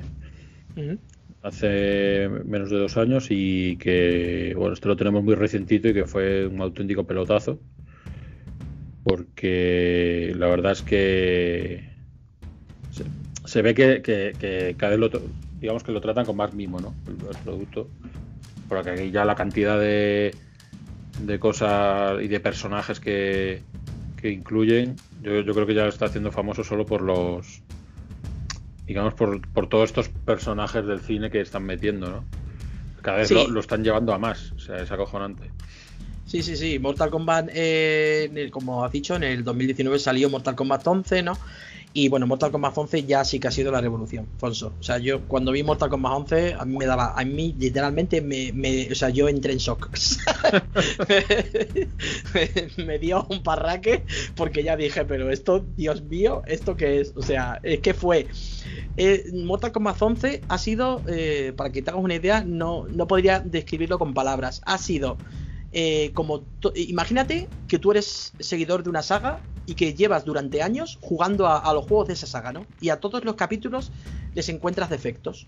O sea, o les dice, o, piensas, joder, esto me hubiera gustado de esta forma, o le añadiría esto a esto, o me hubiera gustado que esto fuera así, o me hubiera gustado que este personaje hiciera esto, o me hubiera gustado, pues te puedes creer que Mortal Kombat 11 es la realización de, los deseos de todos los fans de la saga de Mortal Kombat, o sea, hecha realidad. Es que todos los detalles, todo el feedback tan enorme que recogió durante todos estos últimos años Ed Boon y NetherRealm Studios eh, todo eso lo hicieron por fin real, o sea, pero real de una hasta el extremo que no te puedes hacer una idea, ¿eh? O sea, tanto, eh, yo que sé, las magias favoritas que tanto nos gustan a los seguidores, eh, el, el, carácter de, yo que sé, cualquier movimiento, cualquier detalle de un personaje.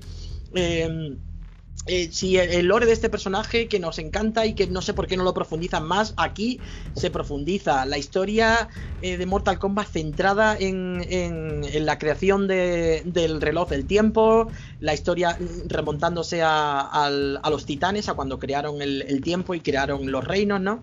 Puesto que aquí el, jefe final en el nuevo Mortal Kombat es Crónica, ¿no? Es la primera vez en toda la saga que aparece un titán, un titán del tiempo. Un titán es un, es el, un hmm. padre de los dioses, ¿no? De los, hay varios titanes.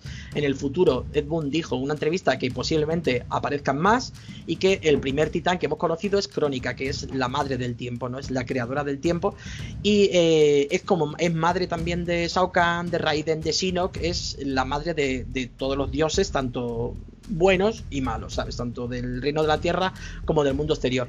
Entonces, eh, aquí eh, NetherRealm sabía perfectamente que uno de los elementos que más ha atraído siempre a los fans ha sido el elemento sobrenatural, el elemento oscuro, la magia y el misticismo que rodea Mortal Kombat. Y aquí, bueno, es que es un auténtico festín, pero en todos los sentidos, Fonso de personajes llenos, eh, plagados de movimientos especiales, un, modo historia absolutamente brutal, porque este juego incluye un modo historia cinematográfico, hmm pero cinematográfico en, plan grandilocuente, ¿eh? o sea, hecho a lo grande, sin reparar en gastos, sin reparar en nada, o sea, es un modo historia hecho a través de CGI de, de, eso, de escena cinemática, pero de una calidad soberbia, con, unos, con un guion acojonante, o sea, un guion súper currado que relata toda la historia desde que Crónica eh, manipula a su antojo el reloj del tiempo, ¿no? Un reloj que existe desde los inicios de cuando ella creó el tiempo, porque de hecho este reloj lo creó ella,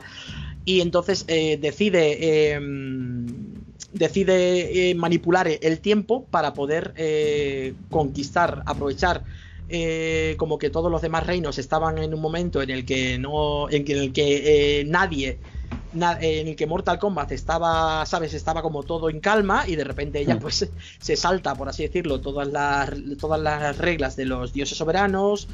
Y, bueno, eh, realmente como ella se cree a sí misma eh, crónica como la, mm, la entidad más poderosa, con más poder, ¿no? Del universo conocido, porque realmente es así, o eso creíamos. Entonces, eh, irrumpe en este momento eh, del tiempo de Mortal Kombat y, ya te digo, y, la lía parda. Y Crónica pues lo que hace es que utiliza a una de sus hijas, por ejemplo, la diosa Cetrion, que es un personaje nuevo que aparece en Mortal Kombat 11. La diosa Cetrion es la madre naturaleza, eh, que fue engendrada también por Crónica, ¿no? Fíjate, madre del tiempo, madre de la naturaleza. Es todo, este Mortal Kombat 11 además tiene, tuvo, cuando salió bastante repercusión mediática, bueno, bastante no, muchísima repercusión mediática, ya no solo por el lanzamiento en sí. Se llegó a hablar, fíjate, te voy a contar así detalles curiosos, se llegó a hablar de que fue, ha sido el primer Mortal Kombat feminista. ¿Por qué te digo esto? Esto no me lo invento yo. Esto se ha dicho en los medios y se ha dicho en la prensa y todo. ¿Por qué? Pues eh, una de las cosas que más se, se, han quejado, quizá la prensa, la, yo que sé, el público en general, en la saga de Mortal Kombat es que los luchadores femeninos, las luchadoras en este caso, pues eh, aparecían siempre ligeras de ropa o mostrando pues unos eh, senos prominentes, eh, la ropa muy hmm. ceñida, se le veía bastante carne, ¿no? Entonces eh, era una de las cosas que eh, se decía siempre como de fondo y la verdad es que durante años pues sí que se ha escuchado hablar de eso, aparte de la extrema violencia, aparte de la censura que ha sufrido, bueno, no olvidemos que por ejemplo en Alemania eh, varios, varios Mortal Kombat fueron censurados, de hecho el, el 3 no llegó ni a salir y eh, eh, varios Mortal Kombat han tenido que tener la sangre de color verde para poder ser distribuidos en ese país. Porque Alemania es, tiene una legislación diferente y es bastante sensible. No sabemos si por su pasado, por su historia y tal, a la violencia extrema, ¿no? En este caso. Entonces, eh, pues lo que te decía, en este caso, este tema es bastante, es bastante controvertido, ¿no? Y en el Mortal Kombat 11, si te fijas, todas las luchadoras están totalmente tapadas. Prácticamente no se les ve ni, ni, se les ve el pecho, ni se les ve las piernas apenas. Sí que se les ve un poquito, a veces trazos de, su piel, pero están. Eh, es como el primer Mortal Kombat en el que las, las luchadoras están cubiertas y ya está. Mm, no sabemos por qué, no sabemos si obedece a que hoy en día, pues. El, el feminismo es un tema que está bastante en boga, o el, la igualdad de géneros, por supuesto. Entonces, pues es un tema que Mortal Kombat también ha querido, como no, seguir eh, quizá esa tendencia o ese, ese tema candente en la actualidad y nos ha ofrecido pues es una igualdad total entre, entre hombres y mujeres en este caso y a mí me parece súper bien, vamos. Porque además el hecho de que las luchadoras de Mortal Kombat aparezca, parezcan menos exóticas, nosotros podemos parecer, joder, que ya no se les ven, no se les ve el pecho, no se les ve, no parece que tienen curvas, sí, sí. Pues eh, tú cuando ves el juego descubres que eh, los personajes femeninos siguen eh, resultando súper exóticos, tío. O sea, la, vestimenta que le han puesto, el estilo que llevan, la forma que tienen de luchar, se mueven de otra forma, o sea, hacen, hacen las cosas de una manera única. Tienen, de hecho, en este juego, en el 11, cada personaje tiene una, una personalidad súper marcada. Mm, no sé, es que han desarrollado todo de una forma que es que yo difícilmente hubiera pensado que iba a salir un Mortal Kombat tan, o sea, que íbamos a tener los, seguidores un Mortal Kombat así tan, tan perfecto en todo. Porque aparte de, todo lo que te he comentado hasta ahora, ha añadido cosas nuevas. Por ejemplo, es el primer Mortal Kombat en el que puedes personalizar las partes de, cada luchador. Cada luchador se compone de tres, eh, o sea, la ropa, el atuendo de lucha de tu personaje, de cualquiera de tu personaje, de cualquiera del roster, quiero decir, eh, se compone de tres partes, ¿no? Pues hay una pantalla que es la pantalla de eh, personalización. Tú te metes en ese apartado del juego y ahí puedes ir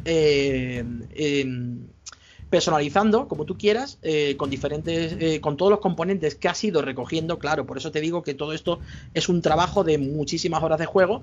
Tú en el modo historia eh, vas consiguiendo muchas cosas, en el, modo de juego, en todos los demás modos de juego, porque es que el Mortal Kombat 11 introduce varios modos de juego, no solo uno, sino que introduce muchos modos de juego nuevos, pues en los diversos modos de juego que tienes vas consiguiendo un montón de recursos que te permiten desbloquear el modo de la cripta eh, pues yo qué sé, sombreros nuevos para Raiden, eh, eh, los abanicos de Kitana diferentes, y a lo mejor hay un abanico que es fluorescente, otro abanico que lleva puesto un dibujo chino, otro abanico que es imita un abanico de madera, pues toda esa personalización tan hasta el extremo te la ofrece este nuevo Mortal Kombat, ¿sabes? Entonces, eh, tú puedes personalizar a tus personajes en base a esos tres parámetros, ¿sabes? Cada personaje, además, según el tipo de luchador, o sea, según el personaje y su idiosincrasia en sí, pues tiene eh, tres partes de su cuerpo, de su, de su vestimenta, por así decirlo, de su uh, indumentaria, que son las seleccionables. Imagínate que, como te he comentado, ¿no? Raiden, ¿qué es lo que más vistoso tiene? Pues el, el sombrero y el bastón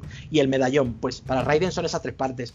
Si, por ejemplo, eh, Scorpion, ¿qué es lo que tiene más vistoso? El kunai, que es el gancho este que lanza, el, el, la cabeza, lo que, lo que le recubre la cabeza, ¿no? La capucha y el cinturón donde lleva la, la katana. Pues para ese personaje, la personalización son esas tres componentes. Es decir, que no son los mismos en cada luchador, sino que en cada luchador son diferentes. Bueno, pues unido a esta personalización de los tres componentes, eh, llega el sistema de mejoras, que esto es una novedad también de las muchas que incluye Mortal Kombat 11. El sistema de mejoras eh, son, eh, son desbloqueables, igual que los componentes del cuerpo, como te he comentado, que lo que hacen es que potencian los movimientos y los combos de tu luchador por ejemplo, eh, cada, cada, una de las, cada uno de los accesorios estos, el sombrero de Raiden, como te he dicho, o el kunai de Scorpion, tú lo colocas en el. Tienes en la pantalla esta que te he dicho de personalización, tienes como varios. varios. Eh, varios. Eh, para engarzarlos ahí, tienes como varios engarces. Y tú lo engarzas el accesorio en ese, en ese. en ese espacio. Y justo a ese accesorio puedes personalizarlo con mejoras también. ¿Vale? Cuando comienzas el juego tienes solo dos mejoras, pero luego si vas desarrollándolo eh, puedes conseguir hasta tres, hasta tres mejoras. Vale, las mejoras lo que hacen es que eh, son normalmente, algunas veces son penalizaciones, pero normalmente son bonificaciones para tu personaje, ¿vale? Son bonificaciones de muchos tipos, yo que sé, desde que puedas eh, tener, por ejemplo, para realizar el Fatality, en vez de 3 segundos, que puedas tener 10, hasta que el golpe de, imagínate, el, el, uppercut, el golpe este que haces de que tiras al rival de abajo hacia arriba con un puñetazo debajo de la barbilla, ¿no? Pues que el uppercut a lo mejor le hace el 70% de daño más añadido. O que a lo mejor Raiden puede realizar eh, el rayo mucho más potente que el rayo normal.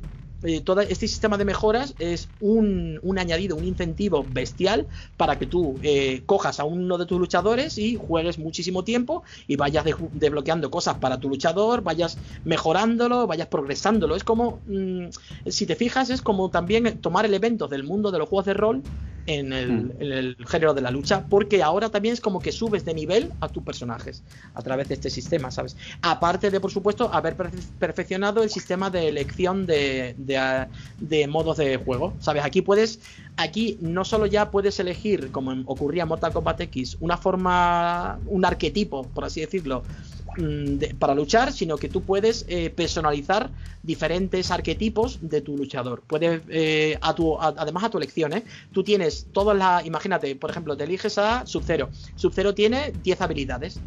Pero de esas solo puedes usar 3 o 4, porque solo tienes 3 espacios, o 4 me parece, para son 3. Pues eso, pero que, eh, lo que te decía, cada habilidad de esa requiere no sé cuántos puntos de habilidad pues hay habilidades que te consumen un punto, hay otras que dos y hay otras que tres. Tú puedes a lo mejor disponer de seis puntos en total. Entonces tienes que adjudicar esos puntos de habilidad y así tienes, puedes tener dos movimientos especiales, tres, cuatro, ¿sabes? Entonces mm. de todas las movimientos, de todas las magias de tu personaje tienes que elegir con qué magia quedarte. Es decir, todas estas mejoras que te he dicho y estas innovaciones son únicas en Mortal Kombat 11. ¿Vale?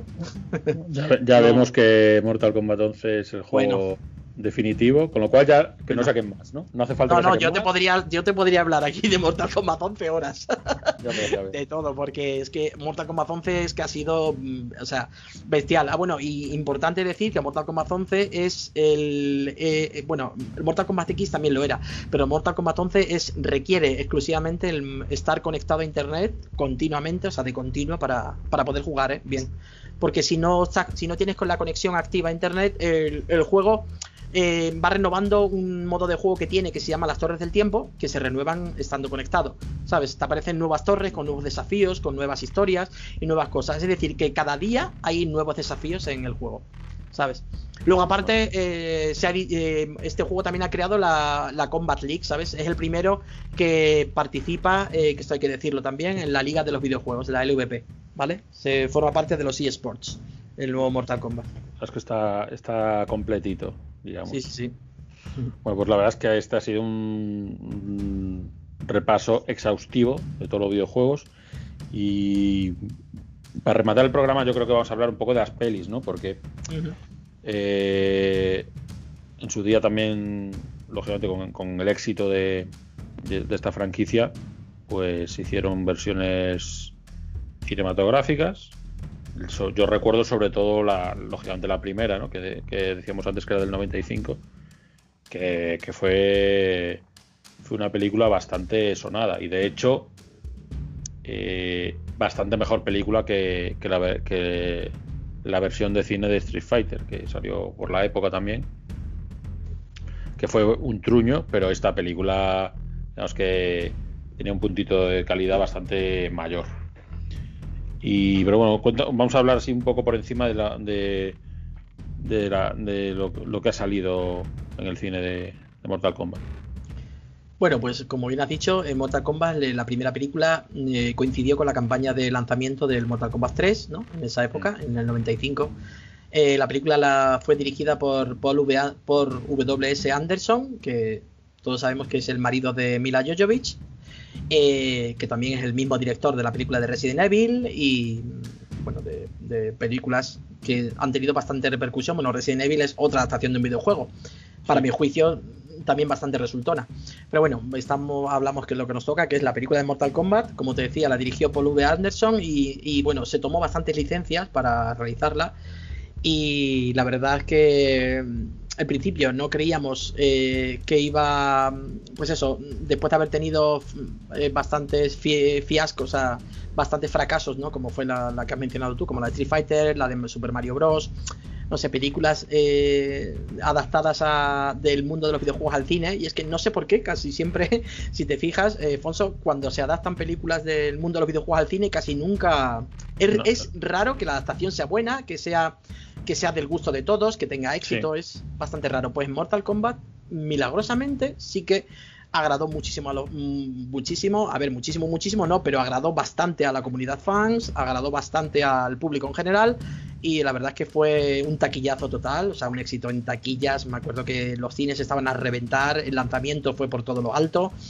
Eh, salió el 1 de diciembre de 1995, por supuesto yo estuve allí el primero y, y la verdad es que la fui a ver varias veces al cine y bueno, la verdad es que mm, fue increíble el lanzamiento, ver, ver por fin en, pantalla grande y en imagen real eh, tu saga favorita, o sea, una saga además mm, tan longeva como Mortal Kombat, bueno, en aquella época llevaba 5 años, hoy en día está a punto de cumplir casi 30 eh, pues la verdad es que fue algo histórico. No sé, la, película, la película eh, em, lo situaba en la realización eh, del décimo torneo, como hemos comentado al principio cuando hemos hablado de los tres primeros capítulos. Y aparece un Samsung encarnado por el actor oriental Kariro Yuki Takawa, que la verdad es que es, lo hace de maravilla y de hecho para todos los seguidores de Mortal Kombat, para todos los fans, para nosotros ya es que Kariro Yuki Takawa ya es, será Samsung. O sea, es difícil que otro actor, por eso estamos a la expectativa de la nueva película que sale ahora el 16 de abril, de a ver qué tal lo hace el, nuevo actor que encarna a Samsung, porque eh, Kariro Yuki Takawa es un actor que ya ha sido muy entrañable para todos, no solo porque participó, porque hizo de Samsung en Mortal Kombat 1, porque también eh, hace de Samsung en la, en la, serie que vamos a hablar ahora, eh, porque también tomaron a Kariro Yuki Takawa como base para el Mortal Kombat 11, es decir, el Samsung que vemos en Mortal Kombat 11, eh, su cara, todos mm. sus gestos, su voz pertenece a Kariro Yuki Takawa. O sea, Kariro Yuki Takawa, este actor, ya está unido intrínsecamente al personaje de Samsung, que como hemos hablado varias veces, es de lo,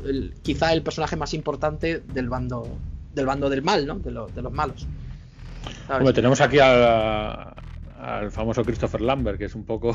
Ey, exactamente, que interpretó a los Raiden. Sí, sí. Es un poco, digamos que la nota discordante, ¿no? Que no pega mucho. Con, yo creo que el resto de cast está bastante bien, pero aquí Christopher Lambert, que entiendo que lo metieron para para meter a un, entre comillas, famoso. Un conocido, sí, sí, sí, sí. Pues, sí, porque luego... me parece un poco ridículo su personaje, pero bueno. Sí, la verdad es que, a ver, luego al final, con el paso del tiempo, fíjate, con Christopher Lambert nos ha pasado a todos los fans una cosa un poco extraña. Y es que cuando lo vimos, en principio no nos gustó. Sin embargo, con el paso del tiempo es como que le hemos cogido cariño a su interpretación, le hemos cogido cierto gusto a la interpretación de Christopher Lambert y no sé, ya resulta como un poco entrañable. Realmente la película no es que aporte mucho, porque realmente Raiden en Mortal Kombat la película aparece en tres escenas contadas y apenas, apenas dice ni hace nada, ¿sabes? Pero bueno, queda, como tú dices, ¿no? Como una representación de un actor conocido para darle un poco más de... Luego tenemos a Trevor Goddard haciendo de Keino, que es un actor Mm, conocido, además experto en artes marciales, conocido por películas de, acción de serie B, Linden Ashby, que hacía de Johnny Cage, eh, pues eh, Talisa Soto, por ejemplo, una actriz bastante famosa en el cine oriental también. Y sin embargo, eso, Lord Raiden, a pesar de ser una entidad oriental en el mundo de los videojuegos, está interpretado aquí pues por un actor como Christopher Lambert, ¿no? Un actor americano.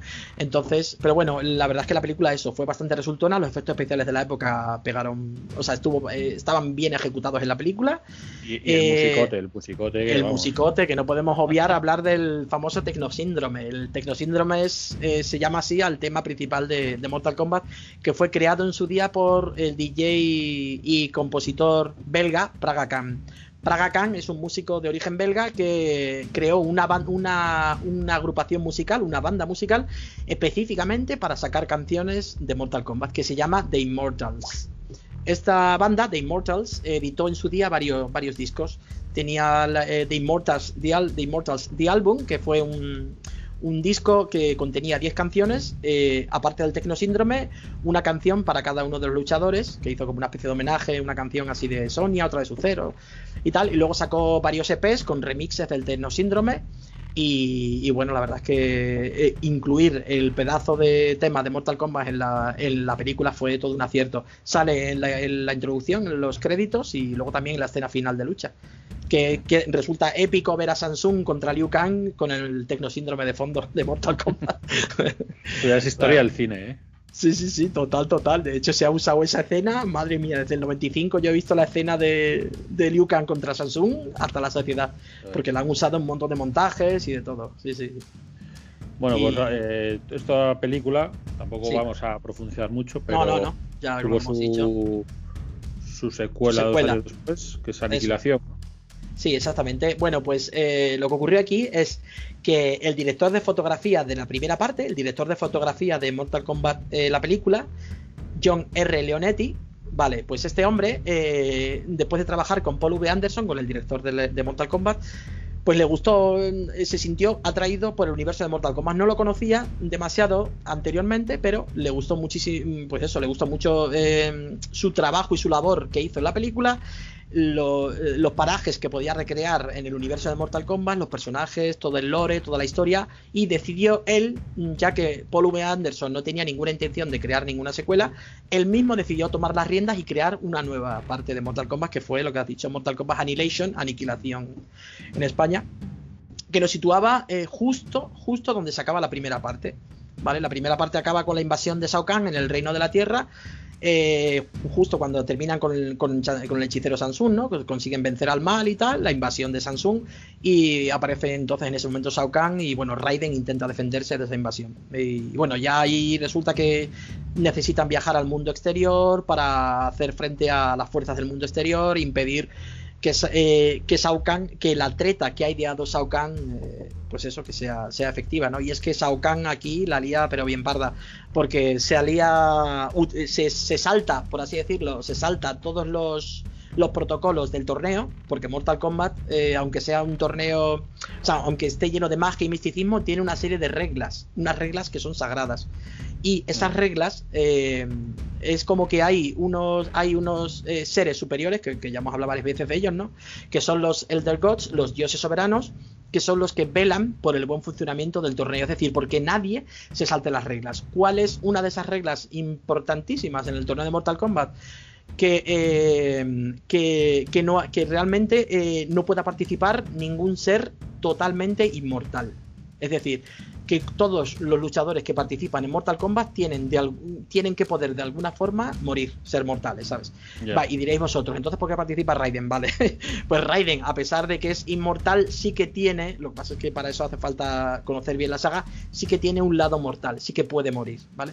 Sin embargo, eh, aquí en esta película, en Mortal Kombat Annihilation, eh, Shao Kahn se salta todas las, todas las reglas y se alía con el dios Sinok, con uno de los dios, con el dios caído Sinok, uno de los dioses oscuros, ¿no? Hijo de, de, la, de la Titán Crónica, para, para él mismo acabar, acabar con los luchadores del reino de la tierra. Y claro, los dioses soberanos eso no lo van a permitir.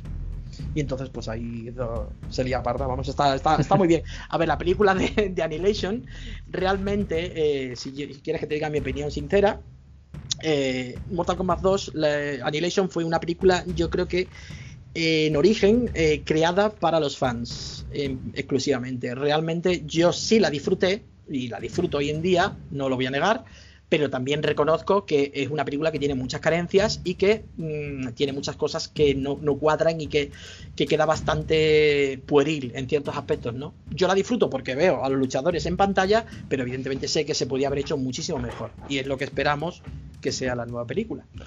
Así que bueno, ahí quedó como un capítulo más que es, esta sí pasó sin pena ni gloria con otros personajes, con otro Raiden diferente, interpretado por el canadiense James Remar, un actor que no tiene nada que ver con, con este tipo de películas y tal, ¿no? Y, bueno, por ejemplo, teníamos a la, actriz australiana Maseta Bander, que es una actriz que en Australia es bastante famosa, que interpreta a la reina Sindel, uno de mis personajes favoritos y tal, la mujer de Shao Kahn en este caso.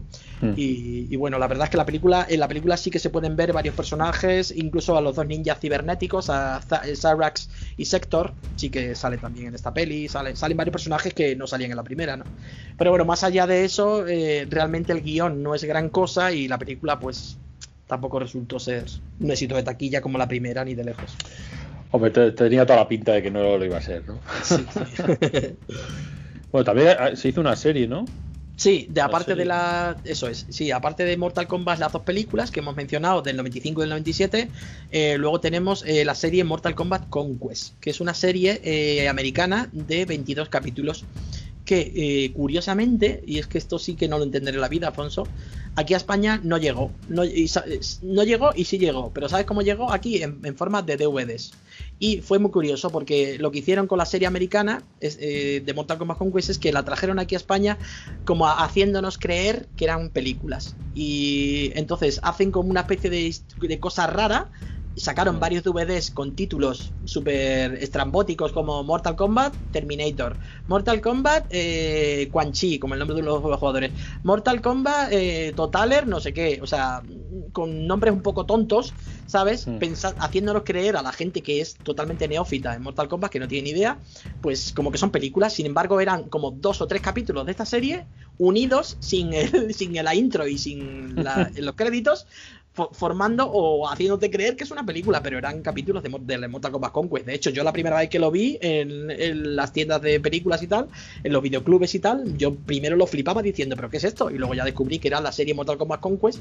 Pues eso, que aquí en España la trajeron en, varios DVDs. Y además no llegó completa, ¿eh? solo tenemos eh, cuatro DVDs que son como unos 12 capítulos o así en total, 12, 13, pero, pero no ha llegado a. Vaya bluff, ¿no? Sí, fue una mierda eso, o sea, fue un despropósito total. Yo, vamos, yo sigo teniendo pendiente ver la serie de Mortal Kombat Conquest como Dios manda hoy en día, ¿sabes? Y bueno, aparte de esta serie, también salió una serie de animación que se llama Mortal Kombat Defenders of the Realms, que esa sí que la echaban en los 90 en televisión. La echó Antena 3, además, si no me equivoco y que luego también la puedes conseguir en DVDs y tal. Aparte de la serie de animación, existió una película, The Animated Movie, que salió al año siguiente de la película normal, salió The Animated Movie en el 96. Luego también tenemos eh, un director llamado Kevin Tancharoen, ¿sabes? decidió hacer un corto en vista de que pasaban tantos años y no había ninguna película nueva de Mortal Kombat. Pues este hombre, eh, Kevin Tancharoen, dijo: Bueno, pues voy a hacer un corto para mostrar a la Warner cómo podría yo hacer una nueva Mortal Kombat. Él quería, tenía intenciones de hacer una, una, especie de recomienzo, un reboot de la saga, ¿no? Y hizo un corto de Mortal Kombat que se llamaba Mortal Kombat Rebirth en este Mortal Kombat Rebirth, un corto de no sé si eran 10 minutos, 8 o 10 minutos, una cosa así, pues nos mostraba un mundo bastante oscuro, con un Raiden y un Sucero y tal, los personajes icónicos de la saga, solo algunos de ellos, bastante más humanos y menos elementos sobrenaturales, por así decirlo. Eh, pretendía crear, pues eso, ofrecer a la Warner pues un atisbo de lo que podría ser una película más actual de Mortal Kombat. Eso eh, gustó mucho a la Warner, pero Kevin Tancharoen al final eh, no consiguió llegar a negociaciones con la Warner y él decidió eh, crear una serie web a raíz de ese corto que se llamó Mortal Kombat Legacy y que tuvo dos temporadas. Mortal Kombat Legacy eh, tuvo una primera temporada de 8 episodios, de 8 capítulos, además eran cortitos, de unos 6 eh, minutos, 8 minutos mm. o así, y luego hizo la segunda temporada y ahí ya lo dejó. O sea que Mortal Kombat Legacy tiene dos temporadas, eh, de eso ya te digo, de unos 8 o 10 episodios cada una, y que la verdad es que está bastante chula, es una serie web, pero hecha con bastante, con muchas ganas, con bastante fidelidad a la saga, y bueno, ahí te cuenta, por ejemplo, la historia de Hanzo Hasashi, del famoso Scorpion, ¿no? De hasta que se convirtió en en lo que luego fue Scorpion y de su rivalidad con su Zero, de cuando asesinaron a su familia. Eh, te cuenta eh, la historia también de, lo que pasó con, con, Liu Kang, de cómo se convierten Sirax y Sector en ninjas cibernéticos, este, en este caso la segunda temporada. Legacy la verdad es que está bastante chula. Hoy la puedes encontrar en Blu-ray y en DVD también. Bueno, y en, YouTube, claro. ¿Sabes? la verdad es que está, hay bastantes cosillas para, mm. para ver. Y bueno, llegamos al, a la, actualidad que, como decíamos al principio de este programa, lo tenemos fresquito, que es el tráiler que acaba de salir, que, que salen un montón de personajes clásicos y, se ve un, unos efectos y un, y un detalle que muy muy alto, ¿no? Porque, o sea, se ve que esto es, esto es otra cosa, esto es otro nivel. Lo poco que se ha visto en el tráiler eh, ya nos están dejando claro que, aquí realmente se lo han tomado en serio y que parece que van a hacer una va a ser una película muy currada. ¿Tú cómo lo has visto el, el tráiler? Pues eh, no puedo estar más de acuerdo contigo, porque vamos, suscribo todo lo que acabas de decir, porque de hecho es lo, que hemos pensado todos los fans. O sea, yo actualmente sigo, he visto el tráiler ya más de 20 veces seguidas y sigo viéndolo todos los días, o sea, te puedes hacer una idea. Sigo eh, flipando con cada segundo del tráiler porque es absolutamente, bueno, es bestial por donde lo veas, o sea, desde que empieza hasta que acaba. ¿Por qué? Por lo que tú has dicho. Es, como que realmente por fin eh, han dicho, vamos a hacer, eh, vamos a honrar de verdad la grandeza de Mortal Kombat en la gran pantalla, ¿sabes? Vamos a hacer una película como Mortal Kombat se merece, como una saga que lleva casi 30 años en el mundo de los videojuegos acompañándonos toda la vida, se merece, ¿sabes? Y la verdad es que tiene una pintaza de conseguir, pero vamos, de lejos, totalmente muy por encima de todas las previsiones, me refiero. Eh, el director Simon McQuaid, además, eh, es eh, fan del videojuego, ha jugado mucho a Mortal Kombat, está totalmente metido de lleno. el guionista Greg Russo ha escuchado muchísimo a la comunidad a la hora de hacer la película, también es fan de la saga. o sea, es que solo podemos esperar lo mejor de un equipo que realmente está comprometido con lo que es Mortal Kombat, porque solo estando dentro del universo de Mortal Kombat, solo siendo fan, jugando a los juegos, sabes realmente lo que tienes que hacer, ¿sabes? En la película original se nota que había equipo y que había gente que no tiene nada que ver con Mortal Kombat. Esta gente sabe realmente lo que es. Y aquí vamos a ver eh, una historia que si bien va a ser una historia más breve porque en el guion no se van a andar con muchos eh, rodeos ni tampoco van a mostrarnos una historia demasiado elaborada. Se saltan varias cosas por lo que he visto en el tráiler, se saltan varias cosas un poco a la torera, pero me parece bien. ¿Por qué? Pues porque Mortal Kombat nos van a ofrecer lo que realmente queremos. ¿Y qué es lo que queremos? Hostias como panes, sangre, fatalities, eh, acción. Es que realmente es eso. O sea, basta ya de intentar hacer películas que si con historias que no sé qué para mm, eh, marear la perdiz. ¿Qué es Mortal Kombat? ¿Qué es? Es acción, es sangre, es movimiento, es eh, magia, espectáculo, espectáculo, o sea, es eh, de todo. Entonces, eso es lo que nos van a ofrecer, ¿sabes? Unos combates bestiales, van a, por, fin, vamos a ver fatalities, vamos a ver eh, un montonazo de sangre en la gran pantalla, vamos a ver los personajes icónicos realmente con toda su personalidad, ¿sabes? Cosa que no tenía la película clásica pues eso, nos van a ofrecer realmente el espectáculo puro y duro que es Mortal Kombat, ¿sabes? Y que no va a ser una película que va a pasar a los anales de la historia, desde luego, ni que va a ser algo que vas a decir, voy a ver aquí una película trascendental. No, no. ¿Qué vas a ver cuando vas a ver Mortal Kombat? Diversión, tío. Diversión pura y dura. Y eso es lo que vamos a ver, por lo que he visto en el tráiler eh, con la película, ¿sabes? Y es lo que queremos todos los fans. Ni más ni menos. Y eso que parece tan sencillo, no lo consiguió Mortal Kombat la original y parece que esta sí, por lo menos parece que sí tiene pinta de que sí lo va a conseguir, ¿sabes? Bueno, lo que está claro es que no, aspiran al Oscar, ¿no?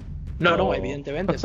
Aspiran a hacer una gran película de, de, Mortal Kombat y para mí es cumplir eso es todo un trabajo y yo creo que lo van a hacer yo creo que lo van a hacer muy bien, ¿sabes? De hecho, fíjate, no sé si te has fijado en el trailer que han mantenido la, voz original de Scorpion cuando dice el Get Over Here, el, cuando lanza el kunai. Pues esos detalles, ¿sabes? tú dices, madre mía, esto en la versión doblada que mantengan la voz original es pues de gente que quiere hacer, que realmente sabe lo que sabe lo que se cuece, ¿sabes? Sabe, sabe realmente cómo es la historia y, por ejemplo, el, por qué Jax consigue sus brazos, lo puedes ver en el tráiler, ¿no? Que se los congela su cero. Bueno, realmente es la tercera versión, porque ya ha habido dos versiones antes de por qué Jax pierde sus brazos, pero bueno. Pero esta, por ejemplo, resulta muy efectiva, resulta, tiene también algo que ver con el Deception, con Mortal Kombat Deception, tiene también que ver con Mortal Kombat X. Está, no sé, está muy, está muy chula. Lo único que no me convence de todo del todo es que Johnny Cage no va a salir en la película, pero bueno, ya ha dicho Simon McQuaid que se lo reserva para, para futuras entregas. Así que bueno. que, que sea tan buena como pinta y tengamos alguna buena película de acción que, al final es lo que, lo que pide el género. Eso es, y el 16 de abril ya sabéis que hay que estar allí para verla. Pues nada, la verdad es que hemos hecho un repaso súper exhaustivo de esta gran saga yo creo que por lo menos lo he intentado y ofreceros más o menos para el que no conozca mucho de la saga. se ha visto que, que, lo, que, lo, vives con pasión, lo que es el Mortal Kombat. ¿eh? gracias. Sí, sí, sí.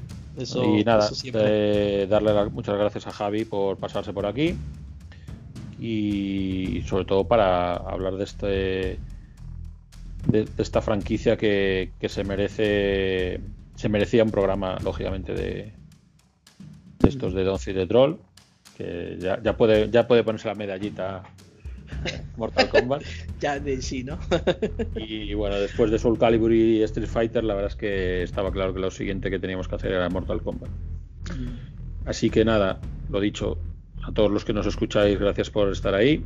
A Javi, agradecerle como siempre, bueno, como siempre no, por primera vez y quién sabe si, bueno, si quiere pasarse por aquí cuando quiera. Claro, claro, en el futuro puede ser que me veáis otra vez por aquí, me escuchéis otra vez por aquí. Esta es tu casa y. Sí, sí, gracias a vosotros.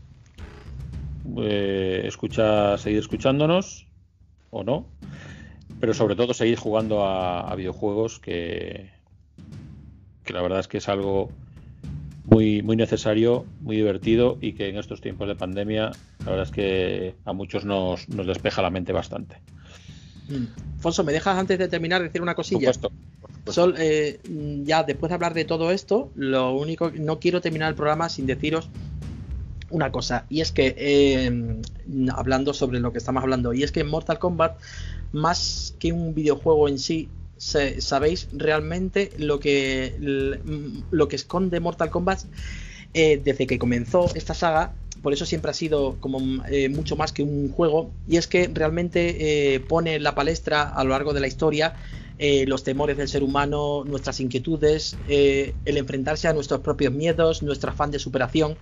Es un juego del que no solo he disfrutado, sino de que yo he aprendido muchísimo. Y puede parecer tonto hablándose de un videojuego o refiriéndome a un videojuego, pero os juro que es la verdad. O sea, es así. Es a lo largo de toda su historia nos ha ofrecido en todos sus personajes, en todos, en todo su lore, en todo lo que ha ocurrido, lecciones mm, eh, que incluso eh, el ser humano tiene pendientes de, aprender. Y la verdad es que por eso ha sido una saga y es una saga tan, tan mítica dentro del mundo de los videojuegos.